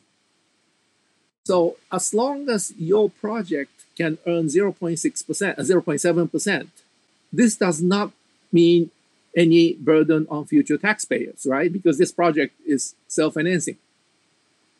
So if we had known in advance that this is going to take 10 years, we should have come up with a group of people to find public works project that earns 0.7% and higher. Then this will not be a problem. No, I would say well, I'm skeptical. I think also in Europe, sometimes politicians come up and say, well, this investment will yield a good return. In the end, it's more consumption than investment. But now look at today's world. We have 250% of debt to GDP. Going forward, what's going to happen with this debt? Does it matter or does it not matter now? Because now we understand how we got there, but the question is now going forward. What will be the future? There's this huge amount of savings that private sector has generated, and it's run on basically government bonds. If the private sector starts borrowing money, which we would like to see so that we can go back to the textbook world, then the government should be reducing their budget deficit accordingly so that the shift of the private sector back to the textbook world is out of the balance sheet recession world will not result in higher interest rates. And to do that, the government should be watching what's happening to interest rates. They should be talking to the people in the financial sector to see whether private sector sources are really coming back to borrow money or not. And if they are sure that private sector sources are finally coming back to borrow money, then the government should reduce their uh, budget deficit by either raising taxes or reducing spending, but n- not before that. If you do that before private sector uh, uh, coming back to borrow, then you fall into the same deflation that happened during the Great Depression. Adair Turner, you know, the British uh, economist, he wrote a book actually between the dead and the devil, devil I guess. And yes, I have one back there. yes, and I was just looking in my, in my because I have it as well. He said, well, you know, more, I think the Japanese central bank holds more than 50% of the Japanese government bonds. The Japanese central bank is anyhow owned by the government, so it's actually one entity. So just cancel the debt the balance the, the Bank of Japan has on its balance sheet. Just cancel the government debt, and then in reality, debt of GDP is not 250%, it's more, but it's more in the range of 120%. So is this a reasonable idea? Is it discussed in Japan? What, what, what is your view on this? I think some people discussed it some time ago, but at some point, when the economy truly normalizes. That is to say, private sector sorts come up with interesting investment ideas, they want to borrow money. Then this massive uh, liquidity in the market will have to be taken back into the central bank's hands, right? If you allow this massive liquidity out there and then the private sector starts uh, coming back to borrow, then we're going to have real inflation problems. How are you going to take this thing back? if you have nothing to sell. You basically say you basically sell the government bonds uh, which are owned by the back back in the market and reduce the balance sheet by this way, and then the, the, the government has to restore its balance sheet over time uh, based on growth, which is then generated by the private sector. Right, right, right. And you say if cancellation you can't buy back, and then you basically would have the foundation for a huge inflation. Yes. But is there a risk of an inflationary surprise of very high inflation rates because of a loss of trust in the currency in the Japanese yen? Is this a scenario which is realistic, or you say no, it's basically exaggerated? Well, I mean, anything can happen these days, as we all found out. I mean, I suppose we can think hard enough, we can come up with some some path where things can go really bad. But unless Japanese private sector comes back to borrow money, if the Japanese private sector continue the way they have been over the last 30 years, then this this thing can go on. Because all these fund managers, you know, in our economics, we were never told anything about the plight of the fund managers, right? But if you look at what the uh, fund managers are up to, then you can understand why these things happen. They are stuck with so much money and they have foreign exchange exposure limits, uh, principal exposure limits. They have to buy government bonds. And that's why we get these ridiculously low interest rates. So it's a basically a similarity to the US because I once read that after the Great Depression, a whole generation didn't take on debt. A whole generation of private households were very skeptical. So basically what you, what I hear you saying, which is my understanding is we have to wait until the generation which experienced the bursting of the bubble in Japan is not anymore in power. That's one of the most important things we have to consider. 20, 30 years ago when I was on Japanese television a lot, I often suggested that all the companies should get rid of people about age 40 and allow the younger ones to take over who don't remember paying down debt. And then we can probably move out of this much faster. so I actually made that those suggestions to the Japanese public on numerous occasions. Okay, because no, it it's that kind of problem. Once you uh-huh. go through a balance sheet recession, you never want to borrow money again. But if you now go back, if you now, if I may now, if you now jump to Europe, because now you look at you, you are in, in Japan, you now explain to. I learned a lot of from our conversation already up to, until now, and you look now to Europe and you look at the eurozone, and you, you what's your perspective, looking from outside on the on the eurozone? Is the eurozone is, is because of course it's different to Japan. We have similar demographics, but we are not just one country. We have we have heterogeneous countries. We have not as high debt levels. We have um, a central bank which is somehow trying to fund the governments and sometimes somehow not. And it's between it's inequalities in debt levels between the. So what's your view from outside on on on the eurozone, and what's your view on the future of the eurozone? Well, uh, I think there are a lot of similarities. I hate to say this, but I'm one of those very few people who predicted the Eurozone crisis before it happened.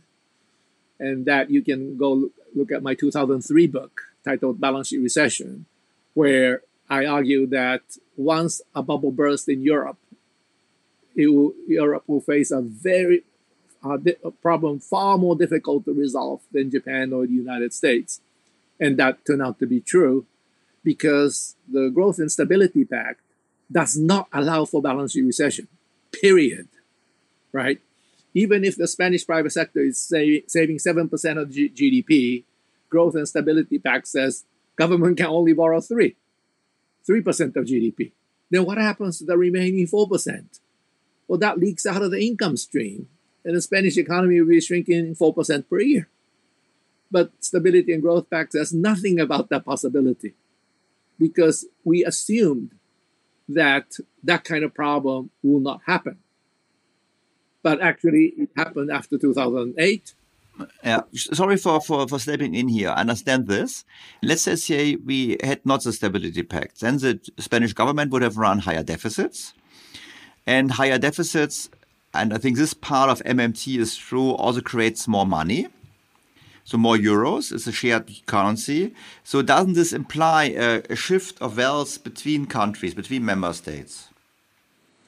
Well, then there is the other that problem between this money flowing back and forth between the eurozone government bond market, and that's how you get into that huge uh, euro so-called redenomination risk that we all had to face around 2010, 2011. I mean, that was a huge mess. That was, in my view, fundamentally caused by the fact that government could not use its fiscal policy to fight balance sheet recession.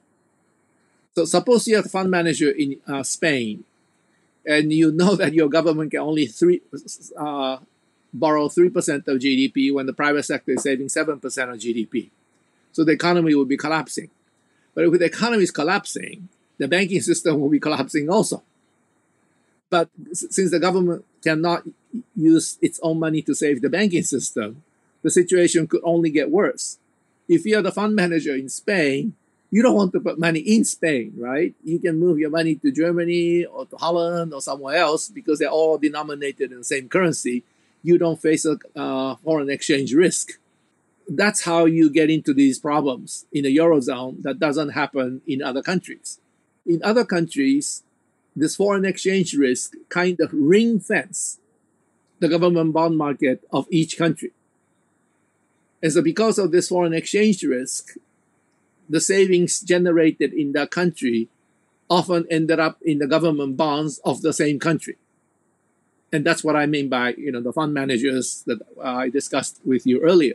But in the eurozone, the other governments are also issuing in the same currency, and so there's no foreign exchange uh, risk to ring fence your own government bond market, and that creates this instability in the eurozone market there's a, so much capital flight between government bond markets that you don't see in any other parts of the world.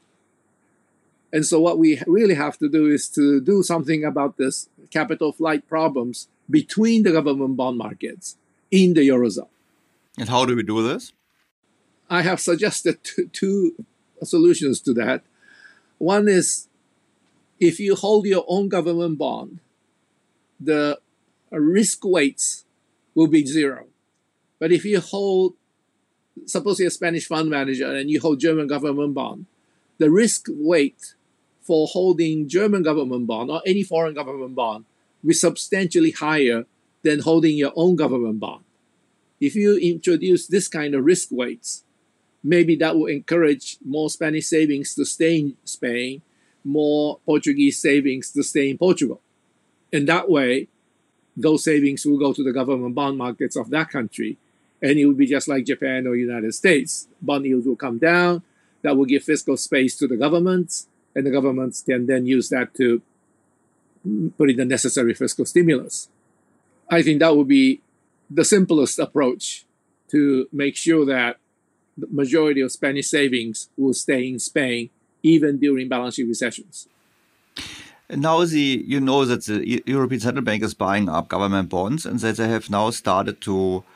In the beginning, it was basically according to the weighting of the of the of the shares, uh, so basically buying German bonds as as well as Spanish bonds. And now they have changed the strategy in the past few months. They just basically focused on Italian bonds in order to reduce the spread. Um, what's your view on this strategy? Is this strategy leading to a redistribution of wealth within the Eurozone members, or does it matter at all?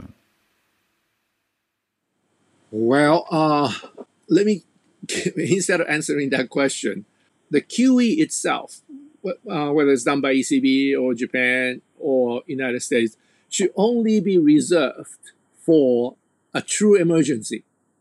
So a couple months after the Lehman crisis or a couple months after the COVID 19 first hit the world, during those periods, I think central bank had to use quantitative easing because that's the only way to give governments enough money to fight these problems quickly. But all the other times, I think government should just borrow the money from the private sector because in all countries after 2008, private sector was saving absolutely crazy amounts. Mm-hmm. And so there's really no reason for central bank to come in to do that.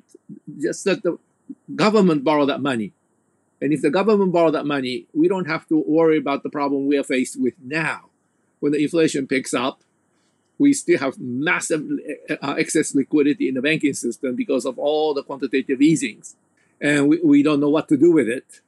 My fear is that the cost of quantitative easing, so that's part of MMT, will be felt when you have to remove this thing from the system. When you're entering it, you only use quantitative easing or some some of these crazy measures when you are in balance sheet recession, right? If the ordinary recession, interest rates, lowering of interest rates should produce more borrowers and the economy should do better.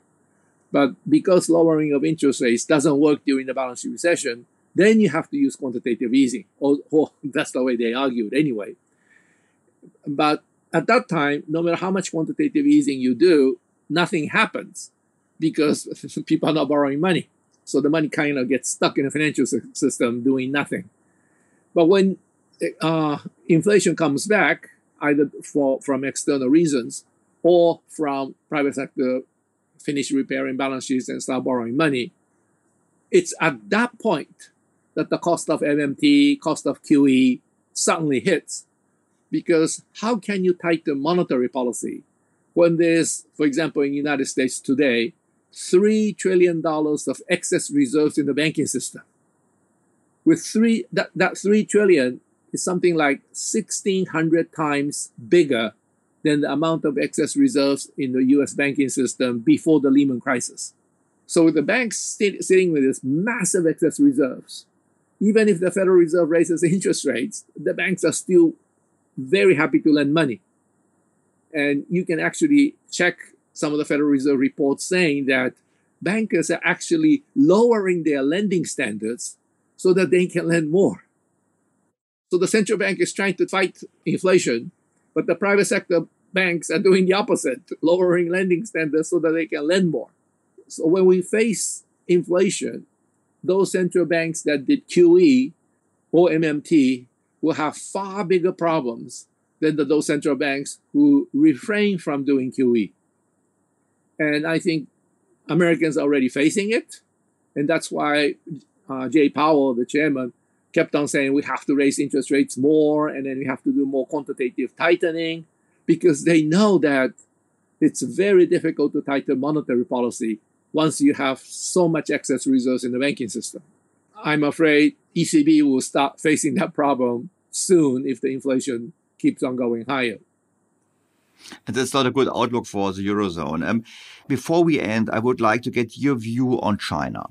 Because I read articles saying China is more similar to Japan than Europe. The demographics peaks. They have a huge real estate bubble. They have huge misallocation of investments.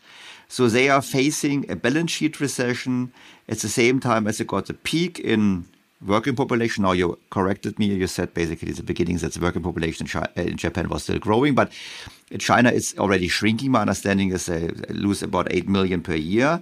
So is China, similar to Japan, facing a balance sheet recession at the peak of demographics, and what will China do, and what should China do, and what will be the implications for the world? So it's a broad, broad question. oh yeah, we can go for another hour talking about China, but I, I get a lot of that questions too because my book, The Holy Grail of Macroeconomics, that's the one that Chairman Bernanke and even the Jay Powell read, and uh, had a great influence on the Federal Reserve policy. That same book was translated into Chinese, and it's apparently a big, it's a huge seller in, in China today because everybody's worried that China is going the same way that Japan had gone. I would argue that China will have a balance sheet recession going forward, given that the real estate market is, is collapsing.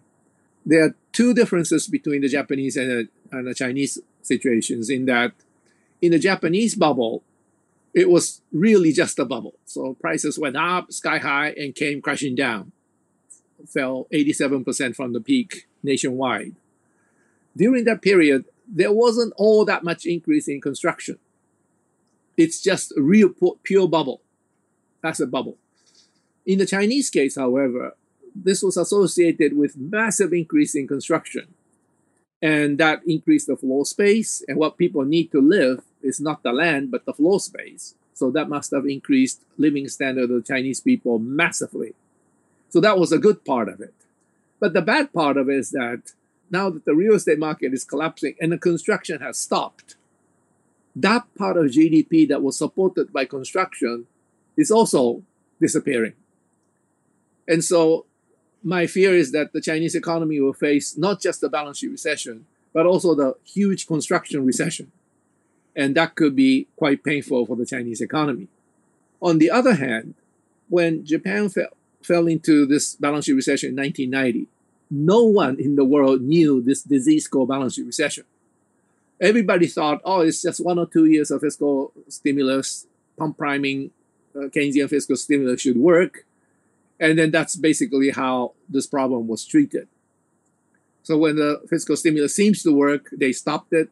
And then the economy collapsed again because there was people still repairing balance sheets. And they put in another fiscal stimulus.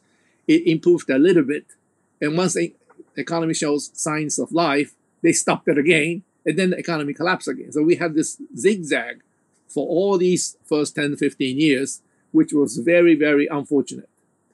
But now we know that there is this disease called balance recession, and this is going to take about 10 years, even under the best of circumstances. Chinese are, are likely to put in the fiscal stimulus for the 10 year period. And they might use the committee that I just suggested to you earlier that you put a bunch of uh, small people in one room and ask them to come up with a project that will earn the social rate of return that is equivalent or possibly higher than the government bond yield, in which case they will be self financing. And so, if Chinese understood the lesson from Japan, and I think they already have because so many people have been reading my book, they will probably put in the fiscal stimulus from the very beginning in sufficient amounts and long enough so that the recession will not last any longer than is absolutely necessary. That will still take maybe five, six years, even under the best of circumstances.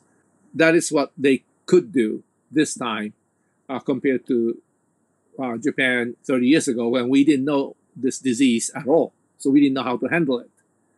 Another key difference, however, is that, and as you mentioned, the demographics, Japan's total population started declining in 2009.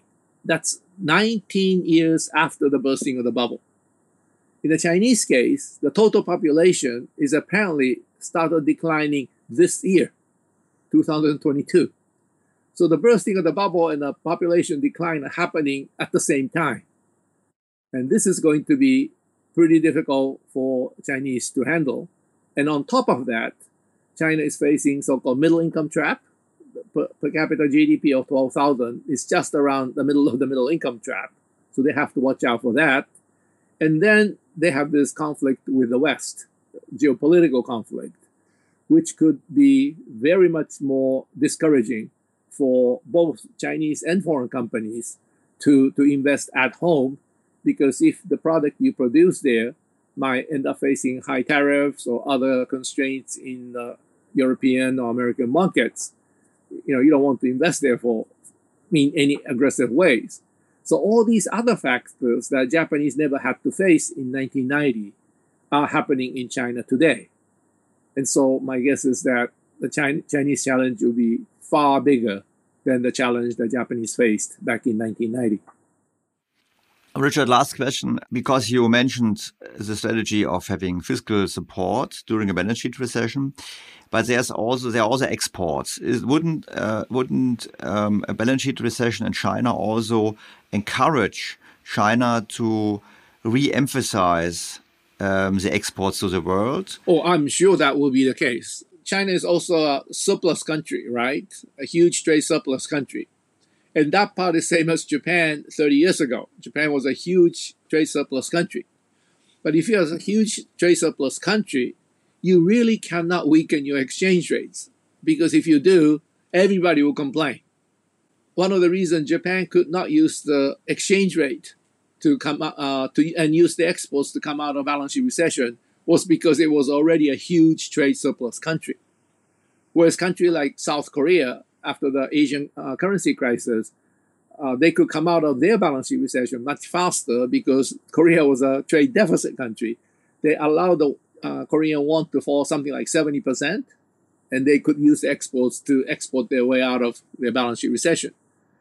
But the Chi- China is a trade surplus country, and so they won't be able to use exchange rate policy like the way South Koreans did in 1997, because if the uh, RMB is allowed to fall, I'm sure a lot of people around the world will complain that you are trade surplus countries. How, how can you increase your imbalances, you know, export un- unemployment to us? So I don't think they can. I'm, I'm sure they will rely on exports, but I don't think they can use as a policy tool uh, climb out of balance sheet recession. You said already to me you're not a big fan of MMT. So why why is that? And could you just probably explain to me why you think MMT is uh, not such a good concept? Well, the MMT argues that central bank should directly buy more government bonds so that the government can do more fiscal stimulus. And the second part of government can do more fiscal stimulus during balance sheet recession is of course a good thing. But whether the central bank should be part of the picture, uh, I have a huge problems with because it, something like MMT will not be considered if it were not for the balance sheet recession. It's only in the situations like balance sheet recession that someone would think about things like MMT or quantitative easing or negative interest rates and so forth. But when you are in balance sheet recession, the problem is excess private sector savings. And someone has to borrow this thing for the economy to move forward. Central bank can supply the money, but if no one's borrowing the money, it won't do any good. And then we have already realized that after all that quantitative easing during the balance sheet recession, we still could not get inflation because the money could not come out of the commercial banks and enter the real economy. But if the government borrowed the money from the very beginning, then economy would be doing much better and the central bank will not have to do all these crazy quantitative easing or eventually quantitative tightening, which what they have to do uh, now that inflation is with us. And so the, if the problem is excess private sector or the lack of private sector borrowers, we need government to be the borrower of last resort. We don't need central bank as the lender of last resort. That's not the proper solution to the problem. If we don't have enough lenders, and the economy is suffering, then central banks should come in. But if the problem is not with the lenders but with the borrowers, then the central bank should not come in. The government should act as a borrower of last resort. They should do put in the fiscal stimulus using the excess private sector savings that are causing the recession from that perspective, I don't think MMT is helpful. Richard, it was a fascinating discussion. I, I could continue for an hour and, and ask many more questions. so probably, probably in case you in case you um, found my questions reasonably good enough, uh, we might continue at another stage uh, and have a deep dive on China or some other issues.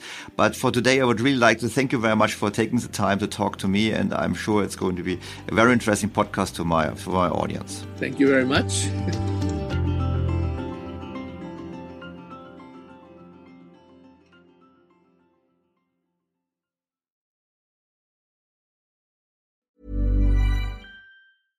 Imagine the softest sheets you've ever felt. Now imagine them getting even softer over time. That's what you'll feel with Bowl and Branch's organic cotton sheets. In a recent customer survey, 96% replied that Bowl and Branch sheets get softer with every wash. Start getting your best night's sleep in these sheets that get softer and softer for years to come. Try their sheets with a 30-night guarantee. Plus, get 15% off your first order at bowlandbranch.com. Code BUTTERY. Exclusions apply. See site for details. Hey, it's Paige DeSorbo from Giggly Squad. High quality fashion without the price tag. Say hello to Quince. I'm snagging high-end essentials like cozy cashmere sweaters, sleek leather jackets, fine jewelry, and so much more. With Quince being 50 to 80% less than similar brands. And they partner with factories that prioritize safe, ethical, and responsible manufacturing. I love that. Luxury quality within reach. Go to quince.com slash style to get free shipping and 365 day returns on your next order. Quince.com slash style. Was ist noch besser als ein guter Plan? Die Möglichkeit, ihn zu ändern. Mit integrierter KI bietet Workday kontinuierliche Innovationen, die Ihnen helfen, agil zu bleiben, egal was passiert. Workday, the finance and HR system for a changing world.